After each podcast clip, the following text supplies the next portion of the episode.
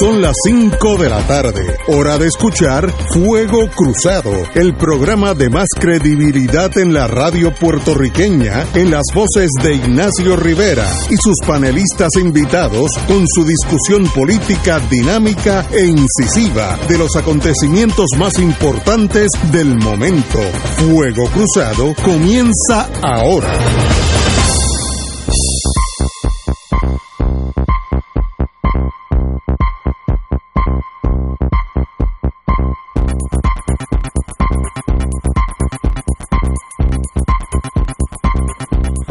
Let it be. Amigos y amigas, estamos aquí, hoy es jueves, giovedì, si fuéramos allá en Italia, la bella Italia, pero estamos aquí romancing the stone, eh, disfrutando la vida 48 horas después de la gran victoria, que nadie sabe lo que pasó, pero vamos, vamos a ir a eso poco a poco. Pero qué bueno, estamos aquí con el profesor Muriente. Muy buenas tardes, compañero. Buenas tardes, buenas tardes. Y, Santana. Y el Tato Rivera Santana, planificador, cuando yo sea líder del mundo, él, va- él se va a encargar de la planificación. Así que eso es fácil. Y Buenas tardes, Ignacio. muy buenas, Y Julio, hermano. Y los que nos están escuchando. Y el senador eh, Nadal Condé está por llegar, estaba, no sé si estaba contando votos, pero aunque él no es no, no era ¿Estás en el candidato, Coliseo? eh, puede ser que esté en el coliseo, pero me dijo que ya estaba llegando, así que ya estará aquí pronto con nosotros. Eh, bueno, amigos y amigas, eh, vamos a decir lo inmediato, que es lo que yo creo que la gente tiene interés. En torno a la poltrona de San Juan, que es la capital de Puerto Rico, y de paso el presupuesto de la capital de Puerto Rico, 600, ¿cuánto era? 50, y 50 127 millones. 27 El de millones este año. es a veces por el mundo el presupuesto de muchos países. Así que el alcalde de San Juan maneja en dólares lo que en muchos países es el presupuesto de la nación entera. Así que es una posición muy importante. A eso de las cuatro, de eso hace un poco, una hora, eh, Romero re- recobró la delantera está 1152 votos por encima de Natal Conté. Faltan siete colegios a contar, pero ya el 98.5 de los colegios se han co- contabilizado. Me da la impresión que Romero, no me da la impresión, puedo pronosticar que Romero será el alcalde de San Juan, porque los votos adelantados y los votos por correo, los que no se han contado, tienden a ser de los oldies, de los 60 plus, y ahí no era el fuerte de Victoria Ciudadana. Eso no le quita mérito, y quiero ser tratar de ser imparcial, a la gran victoria de Victoria Ciudadana en torno a San Juan. Natal llegó segundo, pegadito a Romero, un municipio donde la mayoría son estadistas, pero por mucho, así que eh, no le estoy quitando mérito a Natal, yo creo que es uno de los de los sucesos que hay que analizar poco a poco eh, en cuanto vengan las próximas semanas o meses. Natal merece eh, el endoso nuestro en torno a esfuerzo y el momento histórico estaba con Natal, pero el PNP se impone por su fuerza, es como un tanque de guerra que puede ser lento y torpe, pero es tanque de guerra, y le pasó a, por 100, 1152 a eso de las 4 de la tarde, con el 98.5 contados, así que Iris, veríamos ya en Saudi Arabia, Iris written, ya está escrito esa victoria. Otra, otra posición que está en veremos es la de la licenciada Eva Prados, eh, retoma la, la, la delantera también de Victoria Ciudadana por el precinto 3 de San Juan versus Juan Oscar Morales. En este momento estaba 22 votos adelante Eva Prado. También un partido que no existía dos años. Hay que felicitarlo, que, que bueno que esa gente echan para adelante y, y nos han frustrado muchos sueños y nos han metido un poco de miedo o nos han dicho que los partidos clásicos, de los cuales yo soy uno de miembros de uno de esos dos, pues tienen que volver a la mesa de planificación Tato, tal vez te necesiten a ti para que indiquen qué es lo que hay que hacer, porque lo que estamos haciendo, cada vez que vamos al bate tenemos menos votos. Eh, esta, esta votación, el gobernador Pierluisi, que ya lo veo gobernador, eh, ganaría con un 32%, mucho menos que, que eh, que Rosselló, que ganó por 40 y pico. Casi 42%. 42, y, y, la gente pensaba que había sido un desastre, pues esto es un mega desastre entonces. Pero, como dicen los americanos, winner takes all. Aunque ganes por un voto, si ganas por un voto, ganaste todo. Ese es el sistema norteamericano. Así que vemos esas dos contiendas. San Juan, una gran sorpresa para Victoria Ciudadana, en el sentido de admiración por Natal y sus muchachos eh, y eh, también eh, Romero se defendió y contaron los votos a última hora y Romero le pasó ahora Victoria Ciudadana. Los dos merecen nuestro mi endoso, mis felicitaciones a los dos. Muy bien hecho por el que gane. Yo estoy seguro que ganará Romero por lo por la matemática que acabo de leer. pero también Natal merece nuestra admiración. El planificador, diga usted. Bueno, Ignacio, aquí hay, muchos temas eh, con el resultado de las este elecciones. Este programa se extenderá hoy hasta las diez y media para poder cubrir los temas. Tal vez no es necesario. este, bueno, sobre el, sobre el tema de San Juan, ciertamente la demostración de Manuel Natal eh, ha sorprendido, eh, yo creo que a todo el mundo. Este, Cuando uno analizaba las posibilidades de Manuel de obtener una victoria en San Juan, uno se confrontaba con unos números que, que no permitían llegar a la, a la, conclusión de que eso fuera una posibilidad eh, cercana. Eh, porque fíjate que Manuel Natal eh, está compitiendo contra Miguel Romero, el candidato del PNP, pero está participando en una convocatoria, un electorado que comparte con Rosana López que era la candidata del Partido Popular Democrático. Es decir, su, su convocatoria eh, tenía que rivalizar o tenía que competir con la convocatoria de Rosana López ante un electorado que en el caso de San Juan cierra fila con el candidato eh, del PNP, lo que son PNP, eh, en este caso Miguel Romero, pero que en, en elecciones anteriores podía articularse de otra forma aquellos electores que, que, no fueran del PNP, principalmente los que son del Partido Popular Democrático, los que eran del Partido Popular Democrático, eh, los no afiliados, y en San Juan hay un electorado eh, que es mucho, que, que, flota más, o sea, es más, eh, es más variable en cuanto a, a la forma en que ejerce su voto. Eh, y dada esa realidad, pues uno pensaba, lo que puede ocurrir en todo caso es que se dividan los votos entre Manuel Natal y Rosana López y que gane Miguel Romero, no porque saque una cantidad de votos superior a la que ha sacado el PNP en las elecciones en San Juan, sino porque la posibilidad de quienes vayan a competir contra él se diluye entre dos, dos candidaturas, eh, dos candidatos que están compitiendo por un mismo electorado. Bueno, eh, la realidad es que Manuel Natal está peleando todavía eh, esa, esa alcaldía, como dice Ignacio, los números ahora ponen al frente a Miguel Romero, eh, hay una ventaja de mil votos, para cerrarse tiene que haber eh, unos resultados en las próximas en los próximos conteos de votos, y, exacto, en las próximas horas, que va que, que, supere por mucho esa, esa diferencia de, mil votos. de todas formas, si ocurre o no ocurre, yo creo que Manuel Natal ha dado una demostración extraordinaria. Absolutamente. extraordinaria, y es evidencia de que ha habido un cambio en el país. por eso esto hay que atarlo al resultado de las elecciones a nivel nacional, este, a la gobernación, eh, a las distintas alcaldías, a la legislatura. Eh, yo creo que aquí hubo un cambio eh, en esta mesa nosotros discutíamos, al igual que en el resto del país, en la discusión pública, si efectivamente lo que ocurrió en el verano del 2019 se iba a reflejar en el resultado electoral. Yo creo que aquí tenemos unos datos ya concretos, unos hechos eh, medible de que sí, lo que ocurrió en el verano del 2019 eh, se ha reflejado en el resultado electoral del pasado martes, de este pasado 3 de noviembre, eh, y de las cosas que destacan, además de lo que ya hemos mencionado con relación a San Juan, es el hecho de que los dos partidos que hasta ahora obtenían más votos en las elecciones generales continúan reduciendo de forma significativa sus votos. decíamos también en esta, en esta mesa que el bipartidismo, que lo que quiere decir es la, suma del Partido Popular y el PNP, en el 2012 obtuvo 94% del electorado, en 2012. En el 2016 se reduce a 80% del electorado. Y ahora en estas elecciones se redujo a 63%. Va para abajo. Va para abajo. Va para abajo. Y cuando uno lo ve en, en el análisis sobre los datos de comportamiento de estos dos partidos, del Partido Popular y del PNP, esa tendencia se viene reflejando igual desde el 2012 y de hecho en el caso del PNP se viene reflejando desde el 2008.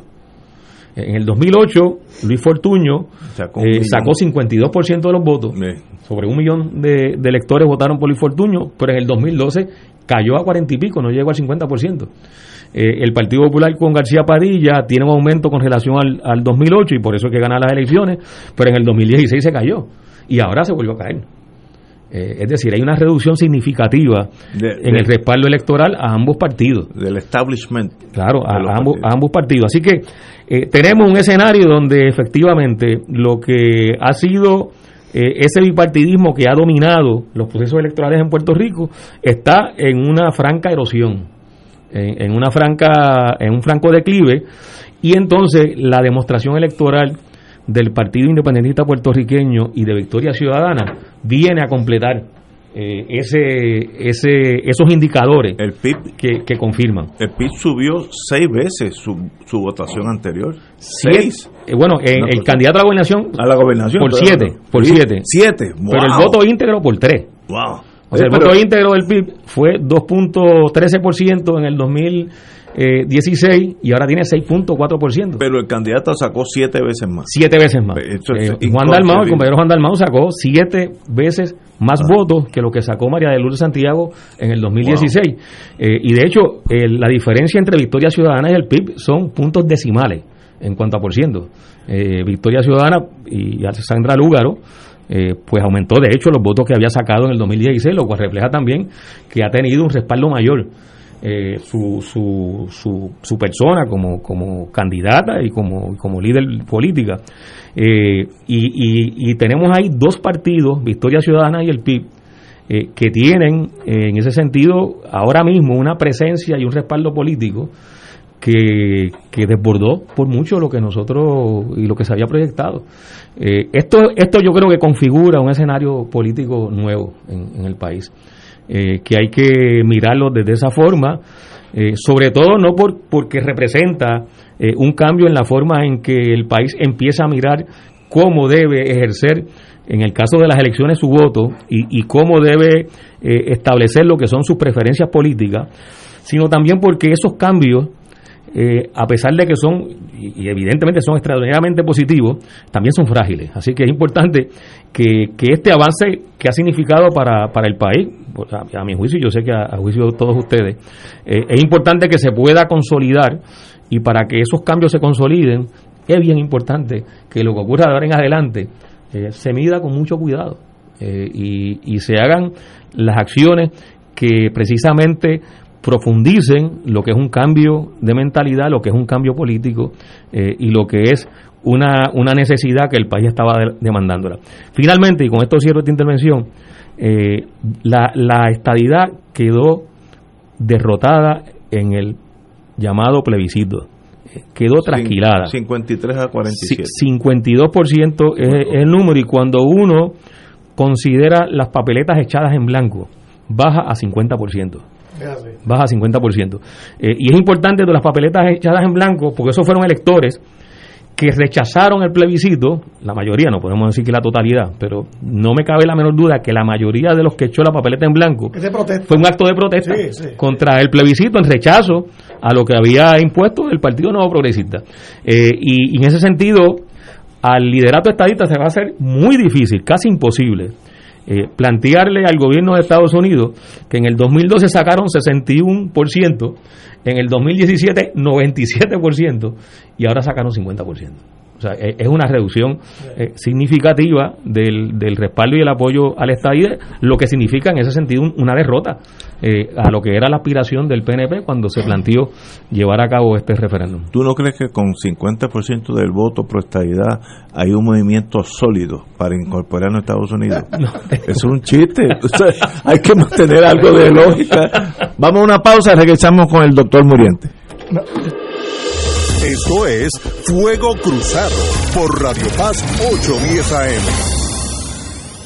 Beneficiario de Medicare. Con Triple S Advantage, tu tarjeta de plan médico también te servirá para pagar tu compra, con hasta 1.500 dólares al año. Oriéntate y únete hoy llamando al 1844-777-0120, lunes a domingo, 8 a.m. a 8 p.m. 375 dólares cada tres meses. Aplican restricciones. Triple S Advantage es una organización de cuidado coordinado y de proveedores preferidos con un contrato con Medicare. La afiliación a Triple S Advantage depende de la renovación del contrato.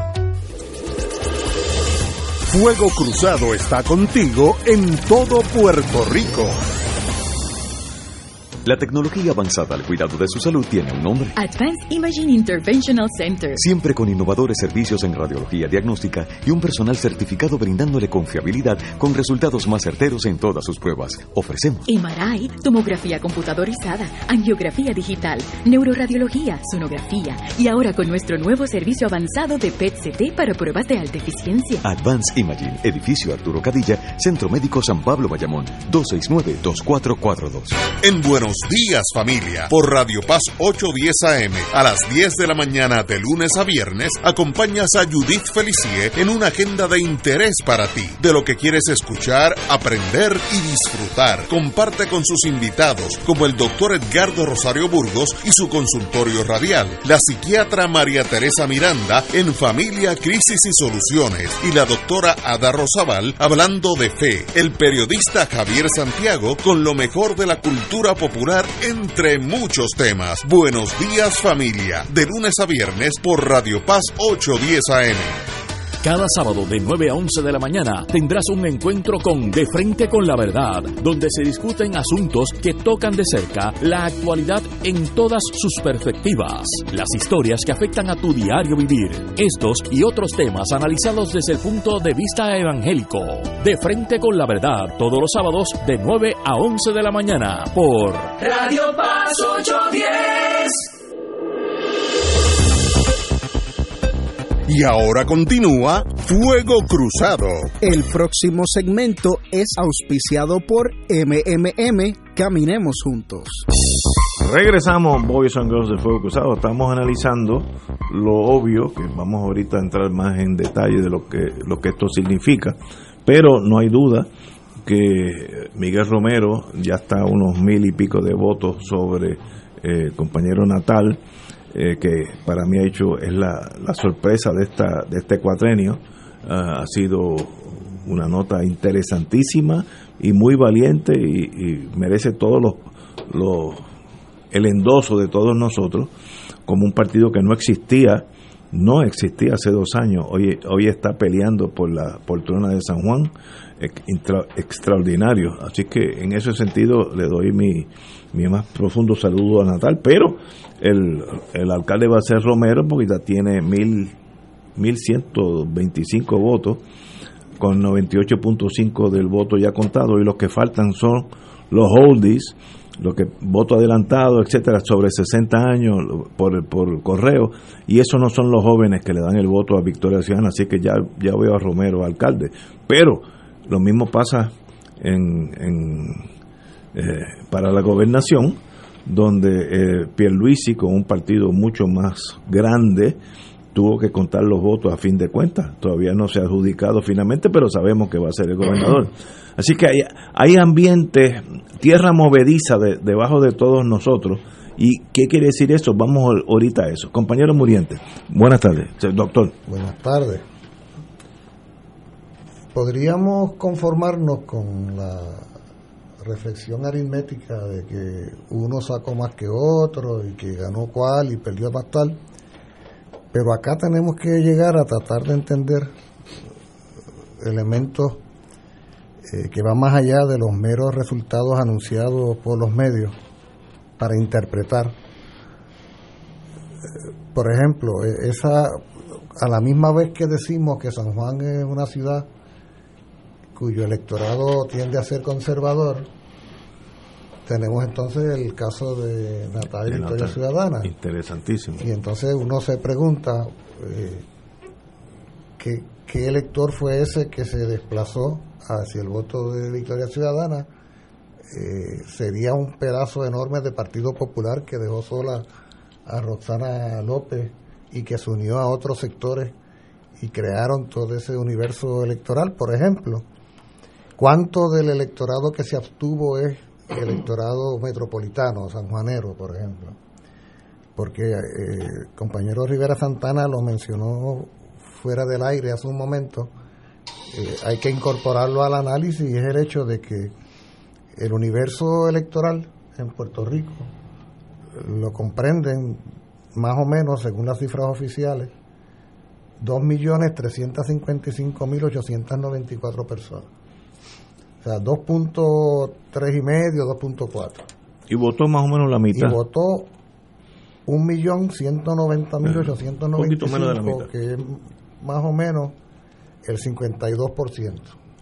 Votó un poquito más, porque eso no incluye la, la suma de, de las papeletas que la gente daña o que echan en, en blanco. Caso, más, Buen punto. Son, son un millón doscientos y pico mil. Más del 45% del electorado no asistió a votar. Sí, eso es, y es, esa es una primera. Y además eh, es indicativo de una tendencia a una abstención alta que se ha dado en Puerto Rico durante los pasados cuatrienios, ¿verdad? Eh, esto es bien importante porque mediáticamente acá en Puerto Rico, durante muchas semanas, sobre todo en los periodos de inscripción de quienes no se iban inscritos y demás, la imagen que se proyectaba era de que la fila daban la vuelta a los edificios y que había estas multitudes, cosa que no es falso, pero de alguna manera uno hubiera pensado que se iba a reflejar en un aumento en la participación y esa situación no se da, pero quiero ir a algo. Nosotros en la, a la manera como en este país se contabiliza lo electoral es que cuentan los que van, ¿verdad? Y que los que no van, pues no existen. Es una lógica absurda cuando tú analizas políticamente porque Puerto Rico es un país donde los grandes acontecimientos políticos y sociales de las pasadas décadas se han dado en la calle, no en las urnas. Y a nadie se le ocurriría irse a contabilizar cuánta gente había en el verano del año pasado eh, en las manifestaciones extraordinarias que tuvieron una consecuencia directa. Bueno. O sea, no hubo un solo voto contra Ricardo Joselló. Lo que hubo fue una masividad social extraordinaria que pudo más que cualquier urna y cualquier cantidad de votos. Por lo tanto, este asunto de que lo que sucede, sucede si la gente va a votar, pero que quienes no van a votar no cuentan, hay que tener cautela con esa apreciación, porque, por ejemplo, se dice que Pierluisi ganó con un 32.6% más o menos ¿no? del electorado. Por ahí está. Sí, pero es un 32 de los que fueron a votar. Exacto, sí. Cuando tú sitúas la cantidad de votos de Pierluisi entre el universo total, ese 32 se convierte en un 16. Correcto, sí, correcto. Y cuando analizas, ah, y en el caso de Charlie se convierte en un 15.9. ¿Eh? Y cuando te pones, te pones a manejar estadísticamente la suma de Victoria Ciudadana y el PIB, están eh, cuatro puntos por debajo de Pierluisi y tres puntos por debajo de Charlie. Wow. La suma de esos dos, para que tengamos una idea del alcance. Pero entonces, cuando vamos al tema del llamado plebiscito, ese 52.23, que como señalaban los compañeros, cuando tú le añades las papeletas eh, dañadas, eh, se reduce a un 50 estadístico, que de por sí es una cifra eh, totalmente fallida, particularmente porque el PNP cae en su propia trampa, históricamente cae en su propia trampa de querer jugar a la estadística y pretender que la estadística sustituya la realidad. Por eso en la consulta del 17, la que convocó Ricky José y yo, decían que habían sacado que el 98%, pero resulta que era el 98% de la participación de un 23%. Sí, sí, ¿Eh? Y entonces se engañan ellos, pretenden engañar a los demás con la estadística. Pero ¿sabes qué? Si ese 52 tú le añades a la totalidad del, del, electorado inscrito, aunque no fuera a votar, eso se reduce un 25. Correcto. O sea, del total de electores inscritos en Puerto Rico, inscritos, no los que fueron a votar, de los inscritos, hubieran respaldado el asunto 25%. ¿Eh? O sea que, que por cualquier lado que lo mire, ha habido un colapso de la institucionalidad electoral. De ambos partidos. En términos por lo menos aritméticos, un colapso. ah, ha habido una renovación.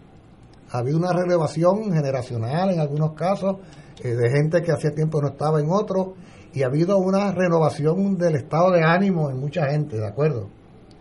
Pero eso no se tradujo en una elevación aritmética en el número de, de, de los electores.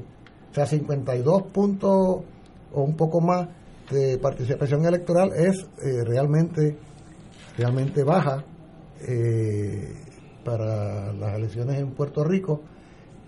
Hay algo que a mí me inquieta y me inquieta porque lo he podido corroborar cuando algunas personas se me han acercado a comentar sobre el particular y es que tanto en, la, en las redes como algunas personas, sobre todo gente joven que escuchó con atención sobre todo el mensaje de Victoria Ciudadana, eh, pareciera que hay una corriente de frustración o de sentido de derrota en alguna gente eh, porque no se alcanzaron los objetivos.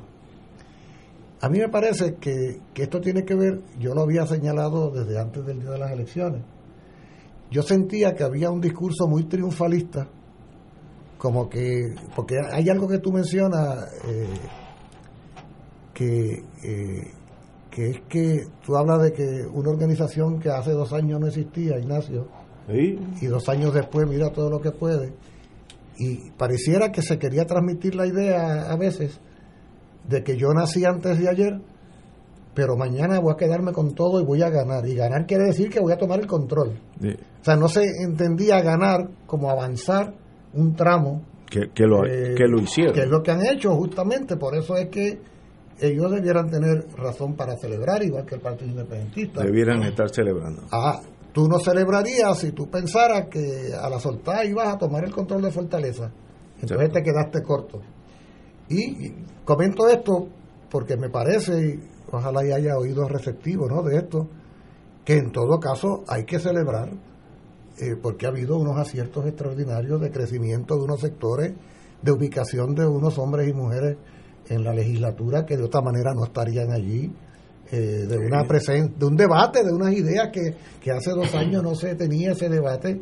Eh, la propia actitud de condescendencia que vemos en Pedro Peluís ahora, no hay duda de que tiene que ver con la precariedad con la que llega al gobierno.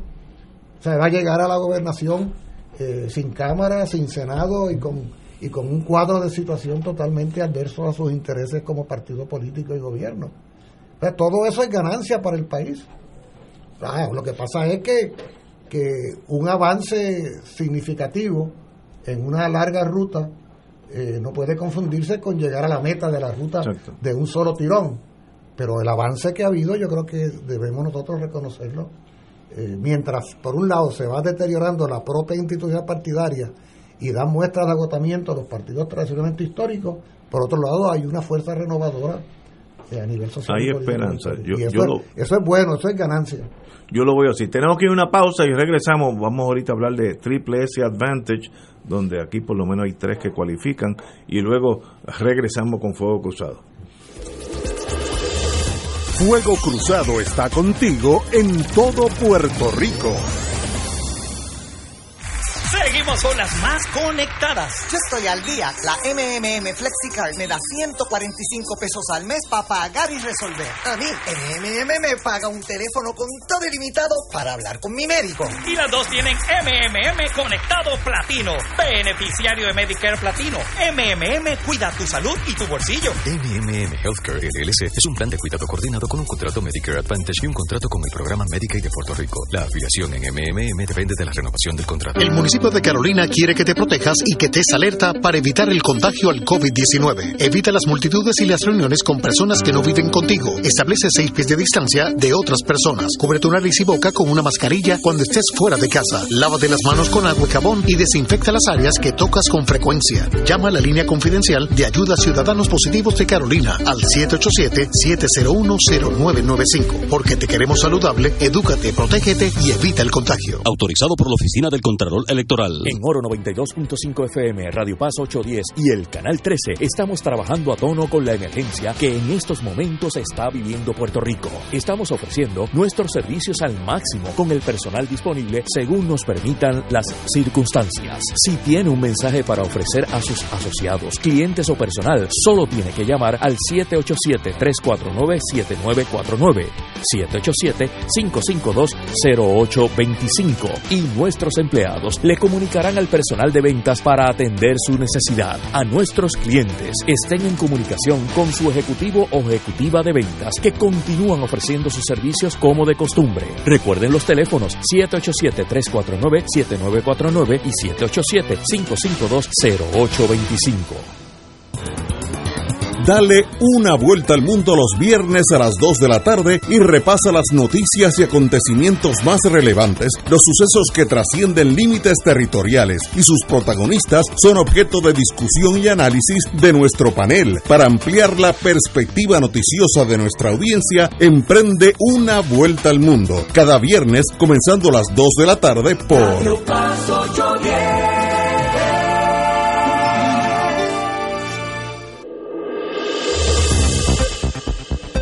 Y ahora continúa Fuego Cruzado.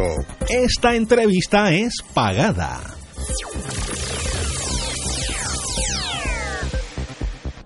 Regresamos amigos y amigas. Si eres beneficiario de Medicare, y aquí hay unos cuantos mirando a mi alrededor, y miembro de la Alianza para la Salud del Pensionado, no, unos cuantos también, no te puedes perder esta información. Me acompaña el amigo ya de Fuego Cruzado, Luis Rivas, de Triple S Advantage para contarnos sobre los beneficios que este año le ofrecen a la alianza. Antes de ir a los detalles, Luis, háblanos de la nueva tarjeta Triple S Advantage Mastercard. ¿Qué es y cómo funciona? Claro que sí, Ignacio.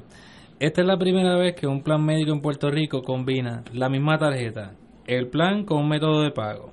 La tarjeta del plan médico en la cubierta seleccionada se convierte en una tarjeta Mastercard prepagada con la que cuidamos tu salud y también te depositamos dinero.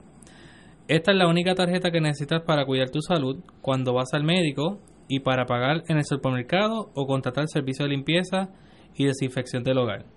Y esto con la fortaleza de nuestra gran red con más de 13.000 proveedores, no hay nada más que buscar. Bueno, danos más detalles de estos beneficios para compra de alimentos, limpieza del hogar, estamos hablando de dinero cash. ¿De qué estamos hablando? Claro que sí. Los miembros de la alianza cuentan con distintas cubiertas que cuentan con hasta 4 mil dólares al año para usarlos en compra de alimentos, pagar la entrega y contratar limpieza, servicio de limpieza. Lo importante de esto es que como afiliado tú aplicas ese dinero como quieras. Lo puedes dedicar todo a la compra de alimentos o a la limpieza. O lo puedes dividir como desees. Tú decides.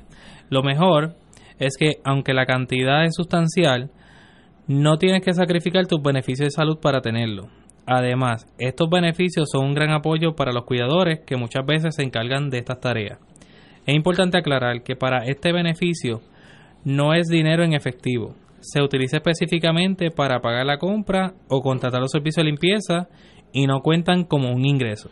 Entremos ahora en los beneficios específicos de salud, que eso es lo importante. Claro que sí. Tengo que decirle a los afiliados de Alianza que tienen con Triple S beneficios muy amplios dentro de diferentes productos diseñados especialmente para ellos.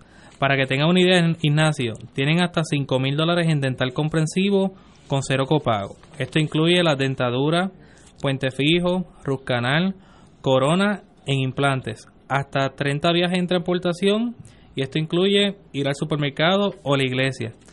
Hasta mil dólares anuales para espejuelos 800 dólares en la cubierta de OTC. Puedes obtenerlo a través de la aplicación de Triple S en casa o en tu farmacia. Y ahora cuentas con sobre 500 farmacias donde no tienes que pasar por un recetario.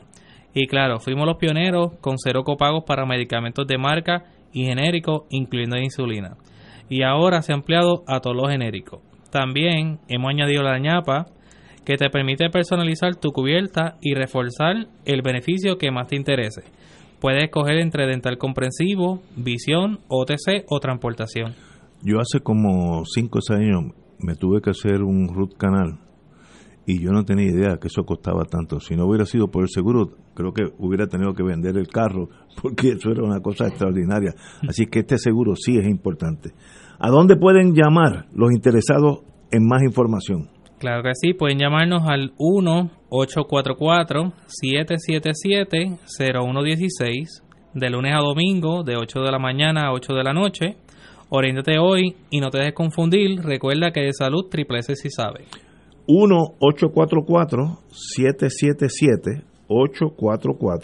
1-844-777-844-777-0116. Luis Riva, como siempre, bienvenido. Te esperamos prontamente. Usted tiene las puertas abiertas aquí en Fuego Cruzado. Muchas gracias, Muchas gracias, hermano. A las órdenes. Bueno, continuamos con Fuego Cruzado, amigos y amigos. Eh, estábamos hablando del el colapso, aparente colapso, de los partidos clásicos. Eh, y uno que digo, no, no es aparente, es obvio. Así que no es, no es que especular lo que ganaban antes por sobre un millón de votos, hoy, hoy pues apenas logran la mitad. Y hoy hay un caso donde refleja el por qué esos partidos van en minoría, van disminuyendo su, su mayoría. El representante Néstor Alonso enfrenta nueve cargos federales entre ellos por soborno y le imponen 10 mil dólares de fianza. Este señor hoy fue acusado, eh, fue arrestado eh, de nueve cargos. El clásico kickbacks, yo le subo el sueldo a un empleado mío sustancialmente y él me da la mitad. Una cosa que es, eh, yo no sabía que en este cuatrenio ha habido seis, seis representantes acusados por el gobierno federal, seis, dice la parte de prensa. Los más últimos, los últimos fueron Nelson del Valle y María Milagro Charbonnier, por lo mismo del kickback, te, subo el sueldo para que me des la mitad de lo que te subo. Eh, una cosa burda, fácil de, de aprobar por el FBI, y sencillamente en este caso dijo la fiscalía que tenían videos y grabaciones. Como me dijo a mí un juez federal muy querido y muy amigo, no hay abogado que pueda contrainterrogar un video. Si hay una película y usted sale allí, no, hay, no importa el abogado que tenga, usted salió allí.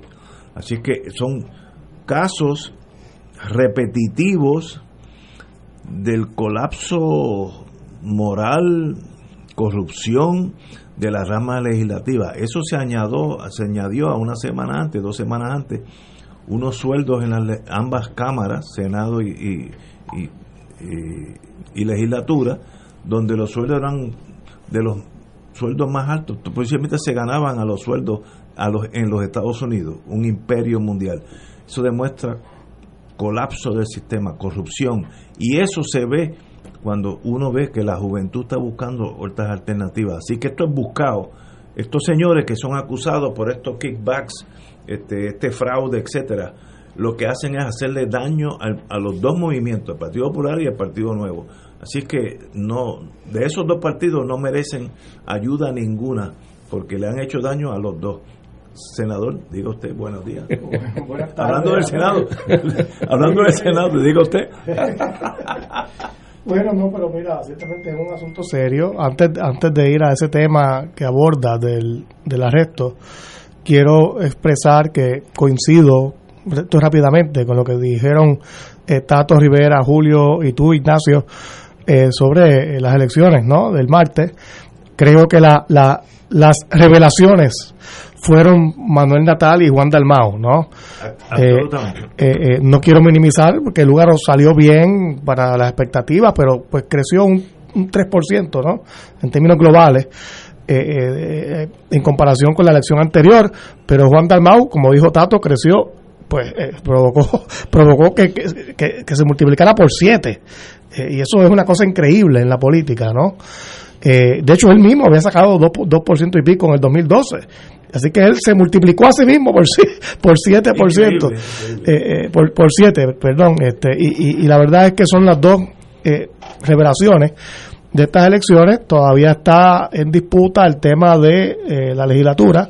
Al parecer ahora el PPD, esto es información de esta hora, va a controlar la Cámara de Representantes, pero entonces puede que no controle del todo el Senado y tenga que buscar alianzas en el Senado. Se pensaba que iba a ser al revés, que en la Cámara... Oye, se ha virado entonces. Parece que Aníbal José Torres eh, está a 12 entre de acumulación y ha subido en estas últimas horas este, la, la, la señora Riquelme. Ajá. Eh, eh, así que eso está en disputa entre ellos y eso va a decidir pues si el PPD controla el Senado o no. El PNP no lo va a controlar porque tiene muchos menos eh, eh, senadores electos. Así que si el PPD pierde un escaño, pierde el escaño de Aníbal José Torres, eh, entonces tendría que negociar pues, Sí, con con- algunos de los partidos. Pero el PNP no puede hacer eso porque tiene muchos menos, ¿no? Así que eh, eh, le compete al PPD buscar diciendo negociar, el Partido correcto. Popular puede tener control absoluto del Senado o control compartido con uno de los Eh, los otros correcto, depende del- escaño. Muy bien. Sí, correcto. Eh, pero nada, eso, eso era- eso- es lo que quería decir. Interesante eso, como se ha virado. Sí, Ese es increíble. el recuento a última hora de los votos. El recuento a última hora del voto adelantado, los encabados, voto ausente, todas esas cosas, pues cuando hay una elección cerrada, pues pueden cambiar el, el, el- ¿verdad? El, el, el- el desenlace, ¿no? Eh, y bueno, y, y cambiando el tema ahora a, lo que tra- traíste del, del arresto hoy de representantes, para mí, pues, eh, ciertamente es una situación eh, eh, vergonzosa. Yo como pues, todavía soy senador, ¿no? Hasta hasta final de diciembre, princi- principios de enero, mejor dicho. Y, y la verdad es que uno eh, escucha, lee sobre estos, estas situaciones y, y, y no, yo no lo puedo creer, yo que estoy ahí, no puedo creer que colegas míos incurran en, en estas prácticas de, de, de, de, de- subirle el sueldo a un empleado para que le paguen de vuelta. Eso- es como que, ¿qué es eso? Además no? que es torpe. Eh, No, no es un acto sofisticado. No, no lo es, no lo es, no lo es. burdo, tú sabes. Eh, eh, son pillos, pero para colmo son pillos baratos, Sí, ¿no? sí, Eh, Chip, allá en Brooklyn. Pero, pero son igual de pillos, ¿no? Que el que roba mucho o roba poco. Y verdaderamente, pues eso es lo, que- lo, lo que mancha la, la imagen de la Asamblea Legislativa eh, y los papelones que uno ve a veces de, legisladores por ahí eh, eh, que se creen que son parte de la farándula, cuando en realidad son eh, funcionarios electos, son eh, eh, funcionarios públicos que tienen que tener seriedad en sus vidas, en lo que hacen, y se creen que son parte de la farándula porque los ponen en televisión a veces. Hay un programa de televisión que los pone a veces a cantar y a bailar, pero ¿qué es eso? No, no? no, y esas son las cosas que, que, que me diga eso. eh, eh, eh, lo que la gente piensa de, de- de una institución seria. eh, de, de- hecho, la, la institución más importante democrática, que es la Asamblea Legislativa, porque todos sus miembros son electos. En la rama ejecutiva solamente es electa una persona, el gobernador. Lo del gabinete no es electo. Pero los legisladores todos son electos. Esa, es la rama verdaderamente democrática, la que representa la democracia y la voluntad del país. Y, y hay que defender la institución y tomarla en serio. Pero hay gente que no, que no lo hace. Y este representante pues cayó en lo mismo. Eh, es una tragedia que para colmo es una persona joven.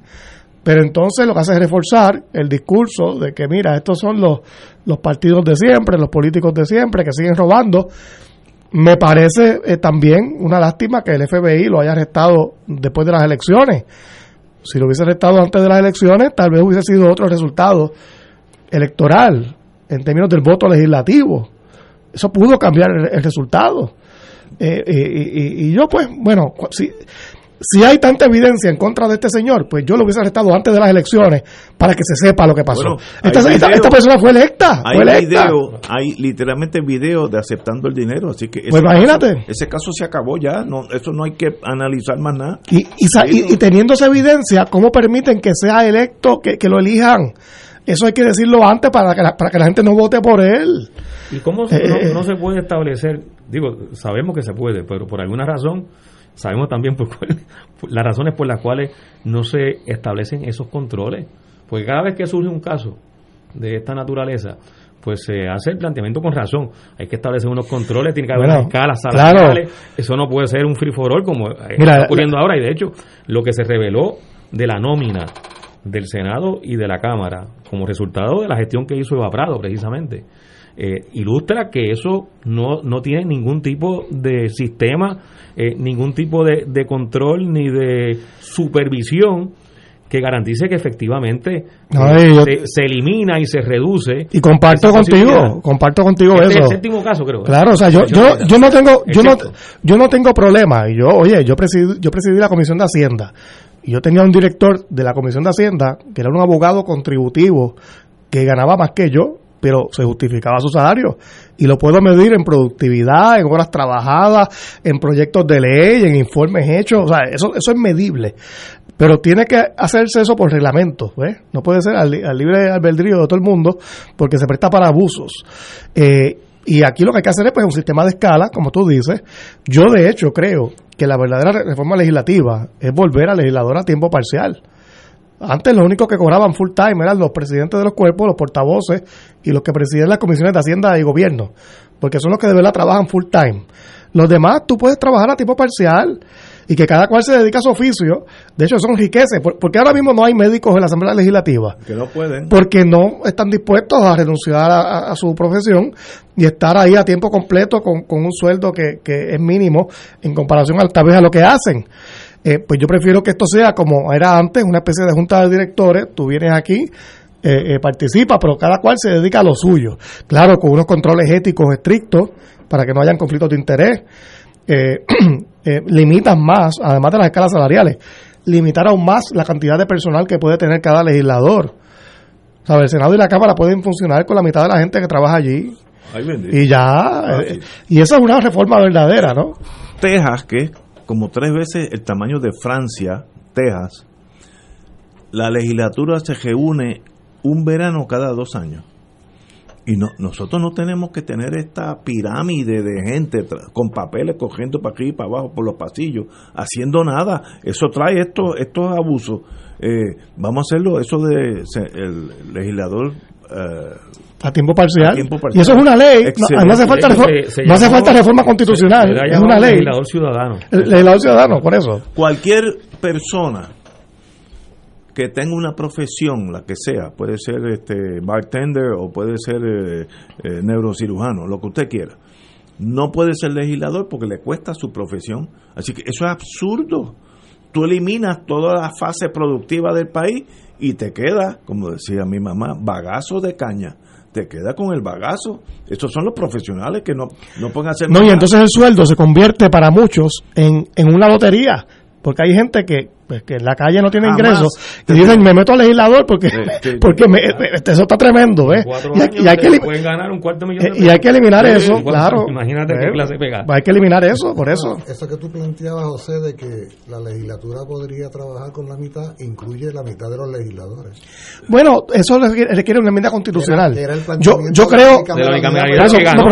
yo, yo creo en las dos cámaras, fíjate, pero cada cámara puede tener menos legisladores. Sí, sí, es lo Eh, mismo, estamos- porque ese, ese, ese, ese, ese contrapeso de las dos cámaras es importante cuando se están analizando No, no, leyes. Yo estoy.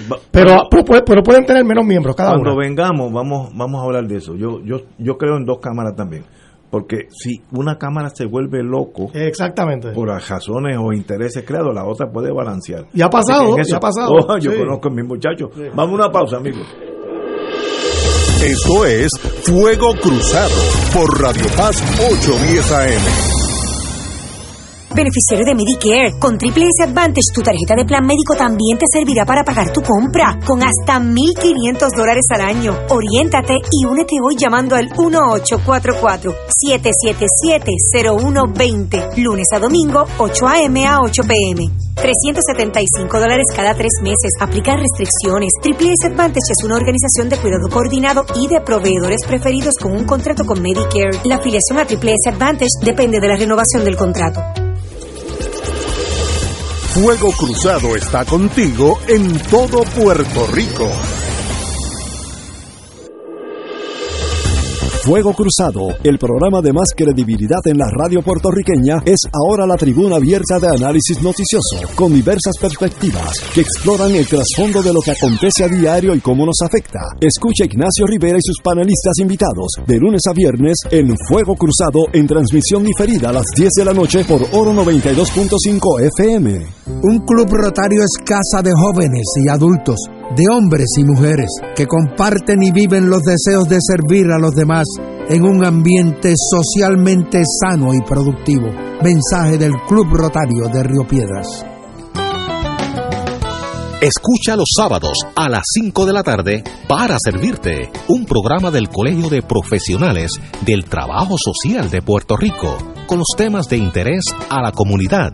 Recuerda, los sábados a las 5 de la tarde para servirte por Radio Paz 810. Y ahora continúa Fuego Cruzado.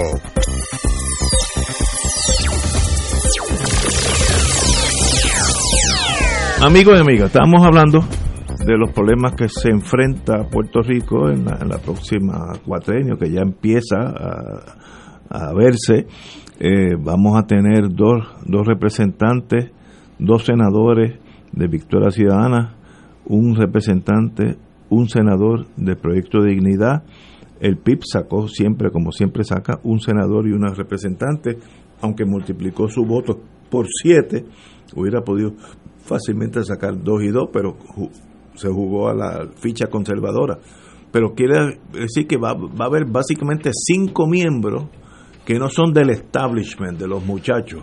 Pueden ser lo- ocho, Ignacio. Pueden porque ser si hasta- entra Eva Prado. Exacto, exacto. este, Eso- está en disputa Vargas Vidal, sí, sí. También Ah, que entró. Vargas, que es independiente. No, ese entró ya. Sí, por eso ese entró Vargas también. Sí, Que- verdad. Que pueden ser ocho. Y Pero Vargas Vidal está en el Senado, Eva Prado en la Cámara. La, está en la Sí. Cámara, sí, sí.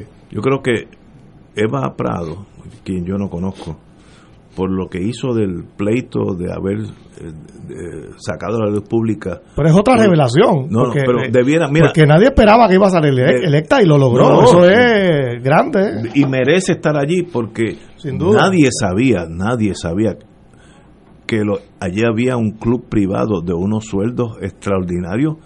Algunas personas, yo los conozco, y serían incapaces de producir, aunque estuvieran en la empresa privada, 10 mil dólares mensuales. Incapaces, yo porque yo los conozco, no, no, no es que no sean buenas, van a ir al cielo con todos nosotros, pero, pero no, no están en esa liga de 10 o 15 mil dólares mensuales. Eso Igna- es- Ignacio, pero quiero también una- decirlo, porque aunque no es de mi partido, su contrincante principal, Juan Oscar, el representante, Está peleando hi- hizo un él. buen trabajo investigando Sí, sí. lo- lo- la corrupción en los, de los terremotos y chanchullos que se han hecho.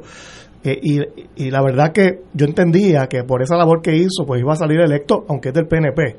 Pero Eva Prado, pues, ha sorprendido más todavía, porque destapó esta olla de grillo que había que destaparla, y qué bueno, y qué bueno por ella. Además, hizo, hizo un trabajo eh, electoral, de campaña electoral, donde visitó todo todas las comunidades de ese precinto. del precinto Igual que Natal en San Juan. Sí. Natal se fajó. Caminó el esa, precinto ¿no? varias veces, varias veces. Estableció su comité de campaña en el centro urbano de Río Piedra, que está dentro de ese, de ese precinto.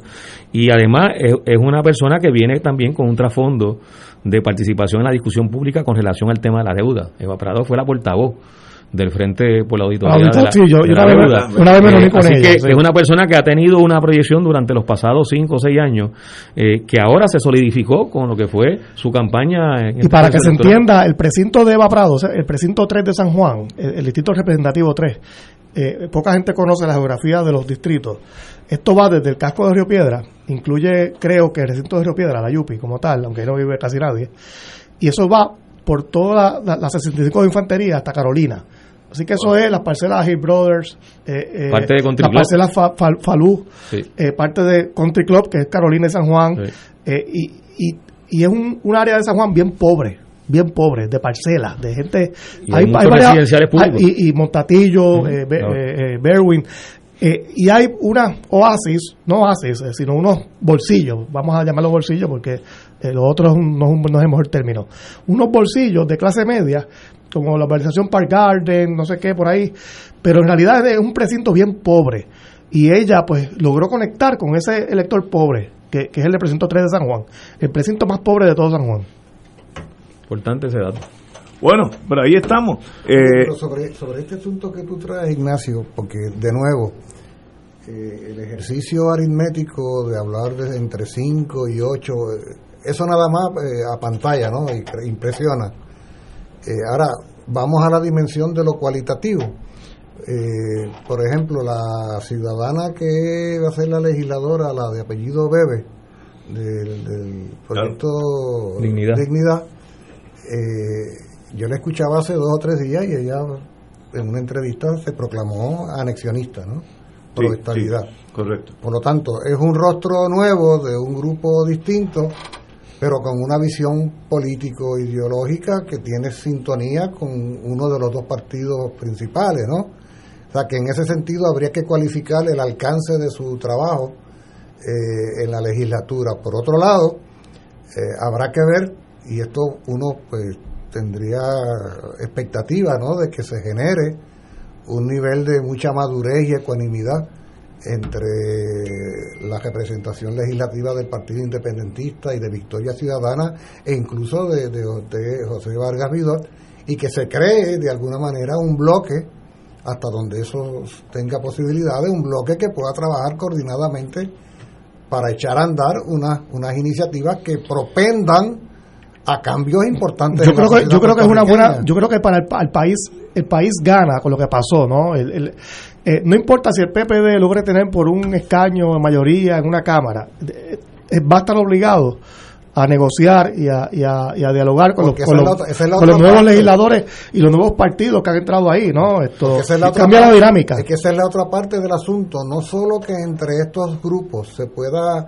generar una unos entendidos para marchar en pos de unos objetivos puntuales, sino que además al propio Partido Popular Democrático, sobre todo en una de las dos ramas legislativas, eh, por razones políticas o por las razones que sea, le, resulta, parece que casi inevitable contar con, con unos sectores y ahí hay todo un campo para la negociación que podría contribuir a la toma de decisiones muy importantes.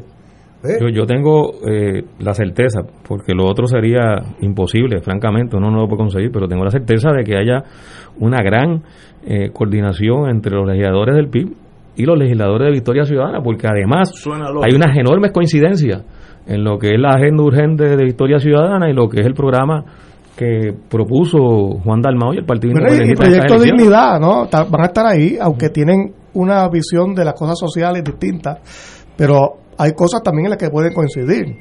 Eh, a lo mejor en temas que tienen que ver con religiosidad o ellos se van por un, por un lado, pero yo creo que el proyecto de dignidad en, cosas que son de, pues, de, económicas, esto de, de, agenda eh, eh del trabajador, a lo mejor también se unen. Así es, así De hecho, de hecho eh, ayer las escuché a, a las dos que van a ser legisladoras de Joan, dignidad. Joan, Joan Rodríguez me parece que es independentista. Lo dijo ayer. Por eso. Lo dijo ayer por eso, en ese programa. Este... Ella, es hija de, de, de Rodríguez Otero, que presidió el Ateneo. Así que tiene de cepa independentista. Eh. No, a mí me parece, como tú dices, José, que, que el escenario ahora en la legislatura abre un terreno que, que, que tiene que, que capitalizarse a favor del país. Eh, sobre todo de muchas de las cosas que se han venido planteando y que por otras razones, digo, por razones que sabemos, en la legislatura no se aprobaban. Y que ahora hay las condiciones para que se, se decidan eh, decisiones eh, legislativas que son muy favorables. la población no está meramente queriendo rostros nuevos en la legislatura, sino que está queriendo cosas agentes de cambio verdadero en la legislatura. Como señala el compañero Rivera Santana, uno tiene la certeza de que hay unos hombres y mujeres ahí que tienen además un historial ¿no? de lucha y participación y uno confía en, en que ello se traduzca en un trabajo efectivo desde allí y que quienes no estamos allí de alguna manera eh, hasta donde seamos capaces y seamos pertinentes colaborar en esos esfuerzos porque tampoco es dejar a esas personas allí solas en aquellas cuatro paredes de mármol, sino que así, así como el pueblo desde la calle ha hecho tantas otras cosas, pues ahora es un gran momento ¿no? para, para con, conciliar esas energías de la calle y la legislatura. Yo tengo algo que decir en torno a eso, porque yo he visto tanta gente entrar a esas dos cámaras con las mejores intenciones y hay como una máquina de triturar carne que tú la echas por ahí y lo que sale es carne de hamburger. A los dos años ya están pensando en carros con bombillitas que prenden apague, corta. Hay un proceso que ese establishment se traga las mejores ideas, los mejores seres humanos, hombres y mujeres. Así que cuidado con eso. Vamos a eso, vamos después de una después de una pausa, vamos a ese. Fuego Cruzado está contigo en todo Puerto Rico.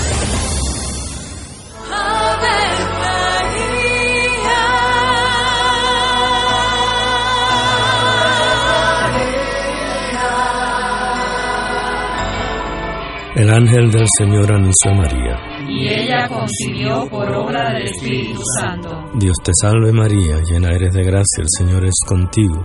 Bendita tú eres entre todas las mujeres, y bendito es el fruto de tu vientre Jesús. Santa María, Madre de Dios, ruega por nosotros pecadores, ahora y en la hora de nuestra muerte. Amén. He aquí la esclava del Señor. Hágase en mí según tu palabra. Dios te salve María, llena eres de gracia, el Señor es contigo. Bendita tú eres entre todas las mujeres, y bendito es el fruto de tu vientre Jesús. Santa María, Madre de Dios, ruega por nosotros pecadores, ahora y en la hora de nuestra muerte. Amén. Y el Verbo se hizo carne. Y habitó entre nosotros. Dios te salve María, llena eres de gracia, el Señor es contigo. Bendita tú eres entre todas las mujeres, y bendito es el fruto de tu vientre Jesús. Santa María, Madre de Dios, ruega por nosotros Ruega por nosotros, Santa Madre de Dios. Para que seamos dignos de alcanzar las promesas de nuestro Señor Jesucristo. Oremos. Derrama, Señor, tu gracia sobre nosotros, que por el anuncio del ángel hemos conocido la encarnación de tu Hijo, para que lleguemos por su pasión y su cruz a la gloria de la resurrección, por Jesucristo nuestro Señor. Amén. Gloria al Padre, al Hijo y al Espíritu Santo. Como era en un principio, ahora y siempre, por los siglos de los siglos. Amén. Llega noviembre y con él la fiesta de nuestra patrona María, Madre de la Divina Providencia. En estos tiempos de desasosiego y tribulación, ella nos conforta y protege más aún y convoca para celebrar con regocijo. Realizaremos un triduo en su honor el lunes 16 y martes 17 de noviembre de forma virtual y el miércoles 18 de forma presencial y virtual en el santuario desde las 7 de la noche. El jueves 19 concluiremos la solemnidad con una casa abierta en el santuario desde las 9 de la mañana. Lleva flores, velas y tus intenciones a la Virgen. Rezaremos un rosario cada hora desde las 9 de la mañana hasta las 2 y 30. Comenzaremos con una hora santa y culminaremos con la celebración eucarística a las 4 de la tarde, con la cual clausuraremos el año mariano. Celebra con nosotros la gran fiesta de Nuestra Señora Madre de la Divina Providencia en Cupey. Info 787-646-9448. Aquí la llama se enciende cada tarde a las 5 porque escuchas Radio Paz 810 AM, WKBM San Juan y retransmite en diferido WOROFM Corozal San Juan, la Casa de Fuego Cruzado, el programa de más credibilidad en la radio puertorriqueña.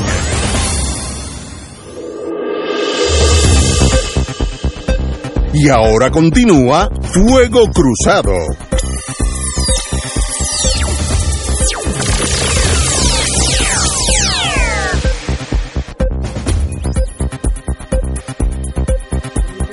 Amigos y amigas, oye, eh, Fuego Cruzado se siente muy honrado de tener aquí ya el senador Juan Zaragoza.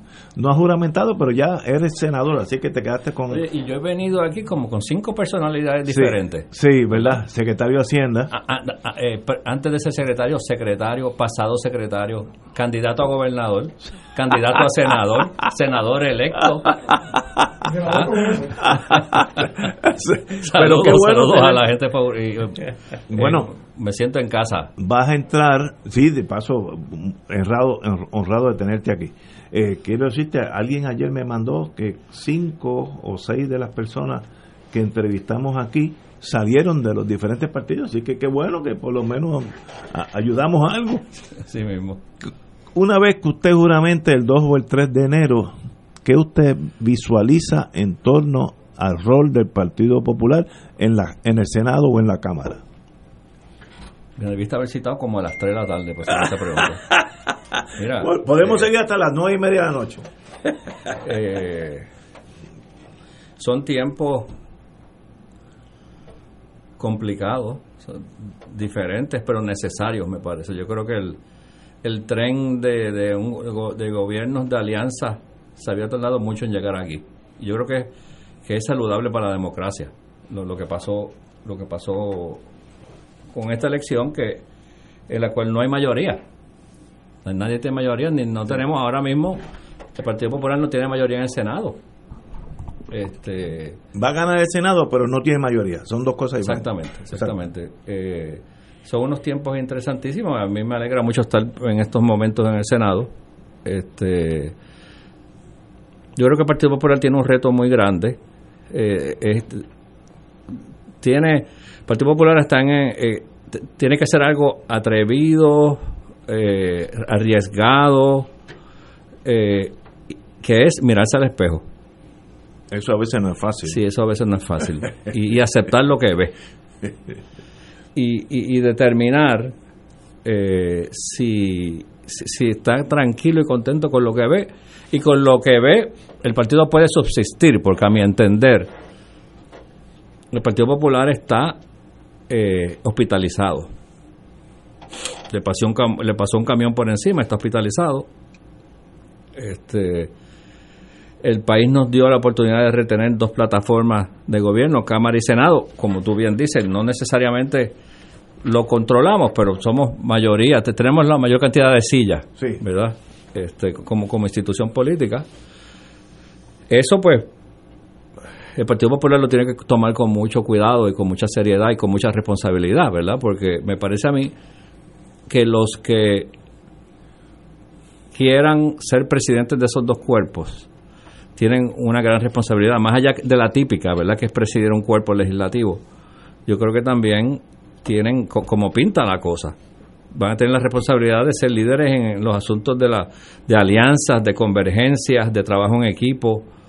Este, y en el caso particular del Partido Popular, por ser un partido que está hospitalizado, eh, esas dos personas tienen la responsabilidad so- sobre sus hombros de, de, de tratar de proyectar una renovación en el Partido Popular. O sea, no puede ser más de lo mismo.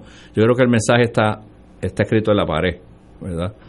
Entonces, el Partido Popular se enfrenta a unos retos grandes. Eh, Nadal, que está aquí con nosotros, ha estado más, más años que yo en, estas cosas políticas. Yo creo que a todas las instituciones, la política no son una excepción, se les hace difícil mirarse al espejo, ¿verdad? Pero yo creo que después de, de este camión que nos pasó por encima, el Partido Popular tiene, no le queda otra que, sentarse y vi- visualizar cómo quiere proyectarse hacia el futuro como una opción política. Tal vez no como en los viejos tiempos de- de los copos, sino como una opción política junto con otros partidos de minoría. Yo creo que los dos partidos, el mismo el mismo camión le pasó a los dos. hay, hay dos en, en el Los- centro los, dos tienen unos por ciento que reflejan que se están escocotando desde el 2012. sí. El Partido Popular sacó 47 en el 2012 con García Padilla, 38 con David Bernier en el 2016 y 31 ahora. Wow. Y, y lo O sea, está mismo- lo mismo y lo mismo en el caso del. Partido No Progresista. Lo que me asombró también, estaba mirando esta mañana, la reducción tan dramática en la gente que votó. Sí, la ¿verdad? mitad. Como, como 400 mil menos, como de un- un millón cinco ochenta a un millón ciento ochenta, una cosa así. Un millón doscientos mil es el ¿verdad? último Es como sí. 380 o 400 mil menos. Un 52% es la tasa de participación. Contó que se inscribieron muchos. No, que- que con todo que se inscribieron muchos jóvenes y con todo eso pues bajó la participación. Hay que ver si, si el registro electoral eh, adolece todavía de muchas personas que realmente no viven en Puerto Rico o que, muertas. o que fallecieron. Eh, porque esa tasa de participación es bien baja, 52%. O- o sencillamente- Cuando se compara con la tasa de participación del 2012, que era 72%. En el 2016 fue 54%, 55% y ahora 52%. Es posible que el, que el registro electoral, no, no es que no haya una tendencia de todas formas a la abstención, o sea, Pero de- demográficamente- personas, electores que se están eh, saliendo del sistema electoral porque le perdieron la confianza. Pero no hay duda de que hay una merma por la demografía, ¿no? Seguro, Eh, la seguro. gente que se ha ido, uno ve la, en la totalidad de votos de los últimos 12 años. ¿verdad? en términos absolutos, pero en Claro. términos porcentuales. Ah, bueno, pero sí. eh, no, no, es yo lo que llama la dice, atención, Por sí. eso, sí, sí, pero que hay un factor demográfico enorme aquí. sí, sí. Obviamente, como se perfila, va a haber un gobernador estadista, PNP, eh, y va a haber dos cámaras donde ustedes van a tener la mayoría. ¿Cómo va a ser esa negociación o ese acuerdo eh, de en pro de Puerto Rico? Espero, espero, con acento en Mira, la este va a ser el cuatrenio de las negociaciones y, y de los convenios, porque tenemos que negociar y, y se me atraganta la palabra cuando la uso en el contexto de la Junta, pero la Junta está ahí, ¿verdad? Hay que negociar con el Ejecutivo. Y vamos a tener que negociar, como diría mi amigo Ignacio Rivera, intramural. dentro, sí, dentro de la Cámara y dentro del Senado. Porque, Ah, sí, eh, sí. porque aun cuando yo sí entre, eh, Aníbal José, tendríamos 14 votos. Son de 27, tendríamos una, una ventaja de uno. Que una ventaja de uno, cualquiera estornuda y, y- y la perdiste. O sea que vas a tener que contar consistentemente con alianza. con alianza. O sea que va a ser un, va a ser un, un cuadrenio intenso. Pero yo, pero yo creo que es necesario y saludable para la democracia puertorriqueña. La gran pregunta es si, si el gran reto es que tenemos que superar eso, porque el país no se puede quedar paralizado. ¿Ves? Eh, yo, yo esperaba que el que ganara fuera azul o colorado. Ganara Te todo. veo, te veo. Porque entonces se, se hace más fácil gobernar, pero ahora es más difícil. Porque hay que atemperar muchas personas que no le, no necesariamente, no, no necesariamente, no tienen lealtad a e- X partido. Veo, veo a Moriente, Moriente no ha dicho nada desde Sí, que yo llegué. Y, y eso, eso me preocupa. Déjame pararme al lado de la puerta. Estoy pensando, querido Dime. amigo, que tú haces una reflexión muy honesta cuando nos presentas la imagen del camión pasándole por encima al Partido Popular, a lo que se añade acá de que el camión le ha pasado por encima a los dos. Y tú sabes que estaba pensando acá, ¿cuántas llamadas irás tú a recibir cuando te vayas de aquí? ¿De quién serán las llamadas y para qué te llamarán? Porque cuando tú haces esa expresión, parecería que en efecto tú en lo particular te estás mirando al espejo, pero no conforme con mirarte, estás admitiendo eh, tu realidad que se proyecta en el espejo. Ahora, ¿y el resto? O sea, ¿en qué medida podría estar en una etapa de negación el resto o parte del resto Sí, y no admitir esta situación? Con, con el poco tiempo que yo llevo en esto, me he dado cuenta que muchas veces esas aparentes estados de negación son el, el- el producto de, ag- de agendas personales. Como aquí todo el mundo tiene una, mucha gente tiene una agenda. Eh, alguien me decía hoy, una de esas llamadas siniestras, pero piensa en tu futuro. Yo dije que yo tengo 61 años, mi futuro es hoy. ¿Cómo que piensa en mi futuro? ¿Para Yo, cuándo mi lo fu- va a dejar? Es que mi futuro es hoy. Yo estoy, fui elegido hoy senador. O sea, yo no puedo estar con estas con estas concesiones y estos juegos de ajedrez y estas Pero es- eso lo que trae es que el pueblo no confía en esos dos partidos. El, el camión ese le pasó a los dos partidos porque la gente no confía por eso mismo. Ha habido los arrestos del FBI a legisladores, etcétera, por corrupción, pero de la tur burda, no, no es ni corrupción sofisticada. Pues eso llega un momento que uno se puede. Toda esa gente hay que mandarlos al calabozo, que es un error, pero eso es lo que uno llega a eso. Y eso es lo que hace que estos partidos nuevos nazcan y estén eh, ya en la Cámara y el Senado. Porque fíjate que aun cuando el camión les haya pasado por encima, oye, el pueblo les ha confiado Ponce, les ha confiado Arecibo, Arecibo, grande. tienen Cagua, Aguadilla. tienen Aguadilla, Sí. tienen Carolina. Sí, no, por, oye, O sea, estamos hablando de una posibilidad entregada en bandeja de plata seguro. para hacer cosas bien hechas. Y yo no estoy hablando de, de- de- de milagros, pero aún con lo maltratado que pudiera estar en su trayectoria el Partido Popular, a la misma vez se le está ofreciendo una oportunidad histórica. Ese es el mismo diagnóstico mío. O sea, nos pasó el camión por encima, pero cuando nos pasó por encima nos dejó el teléfono y había marcado ya 911. O sea, nos está dejando, nos, nos está dejando en la, mano la oportunidad de reivindicarnos. Aquí te estoy entregando estos pueblos claves, ¿verdad? Oye, yo conozco muy bien al doctor Irisa Ripabón allá en Ponce, un, un profesional de primera. Eh, a- Ponce, Huma, eh, Humacao se perdió, Aguadilla, este, Aguada, Arecibo, Cámara, Senado, pues eso, eso no puede ser en vano.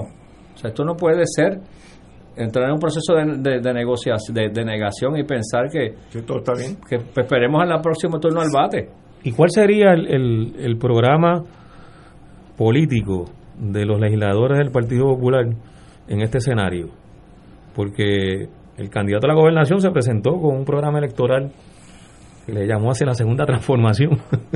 este, pero eh, estos legisladores y legisladoras del Partido Popular, eh, ¿qué, van a hacer? O sea, ¿van, van a referirse a ese programa o, van a, a, repensar lo que, lo que el país vaya a estar demandando con relación a lo que debe hacer la legislatura ante este nuevo escenario?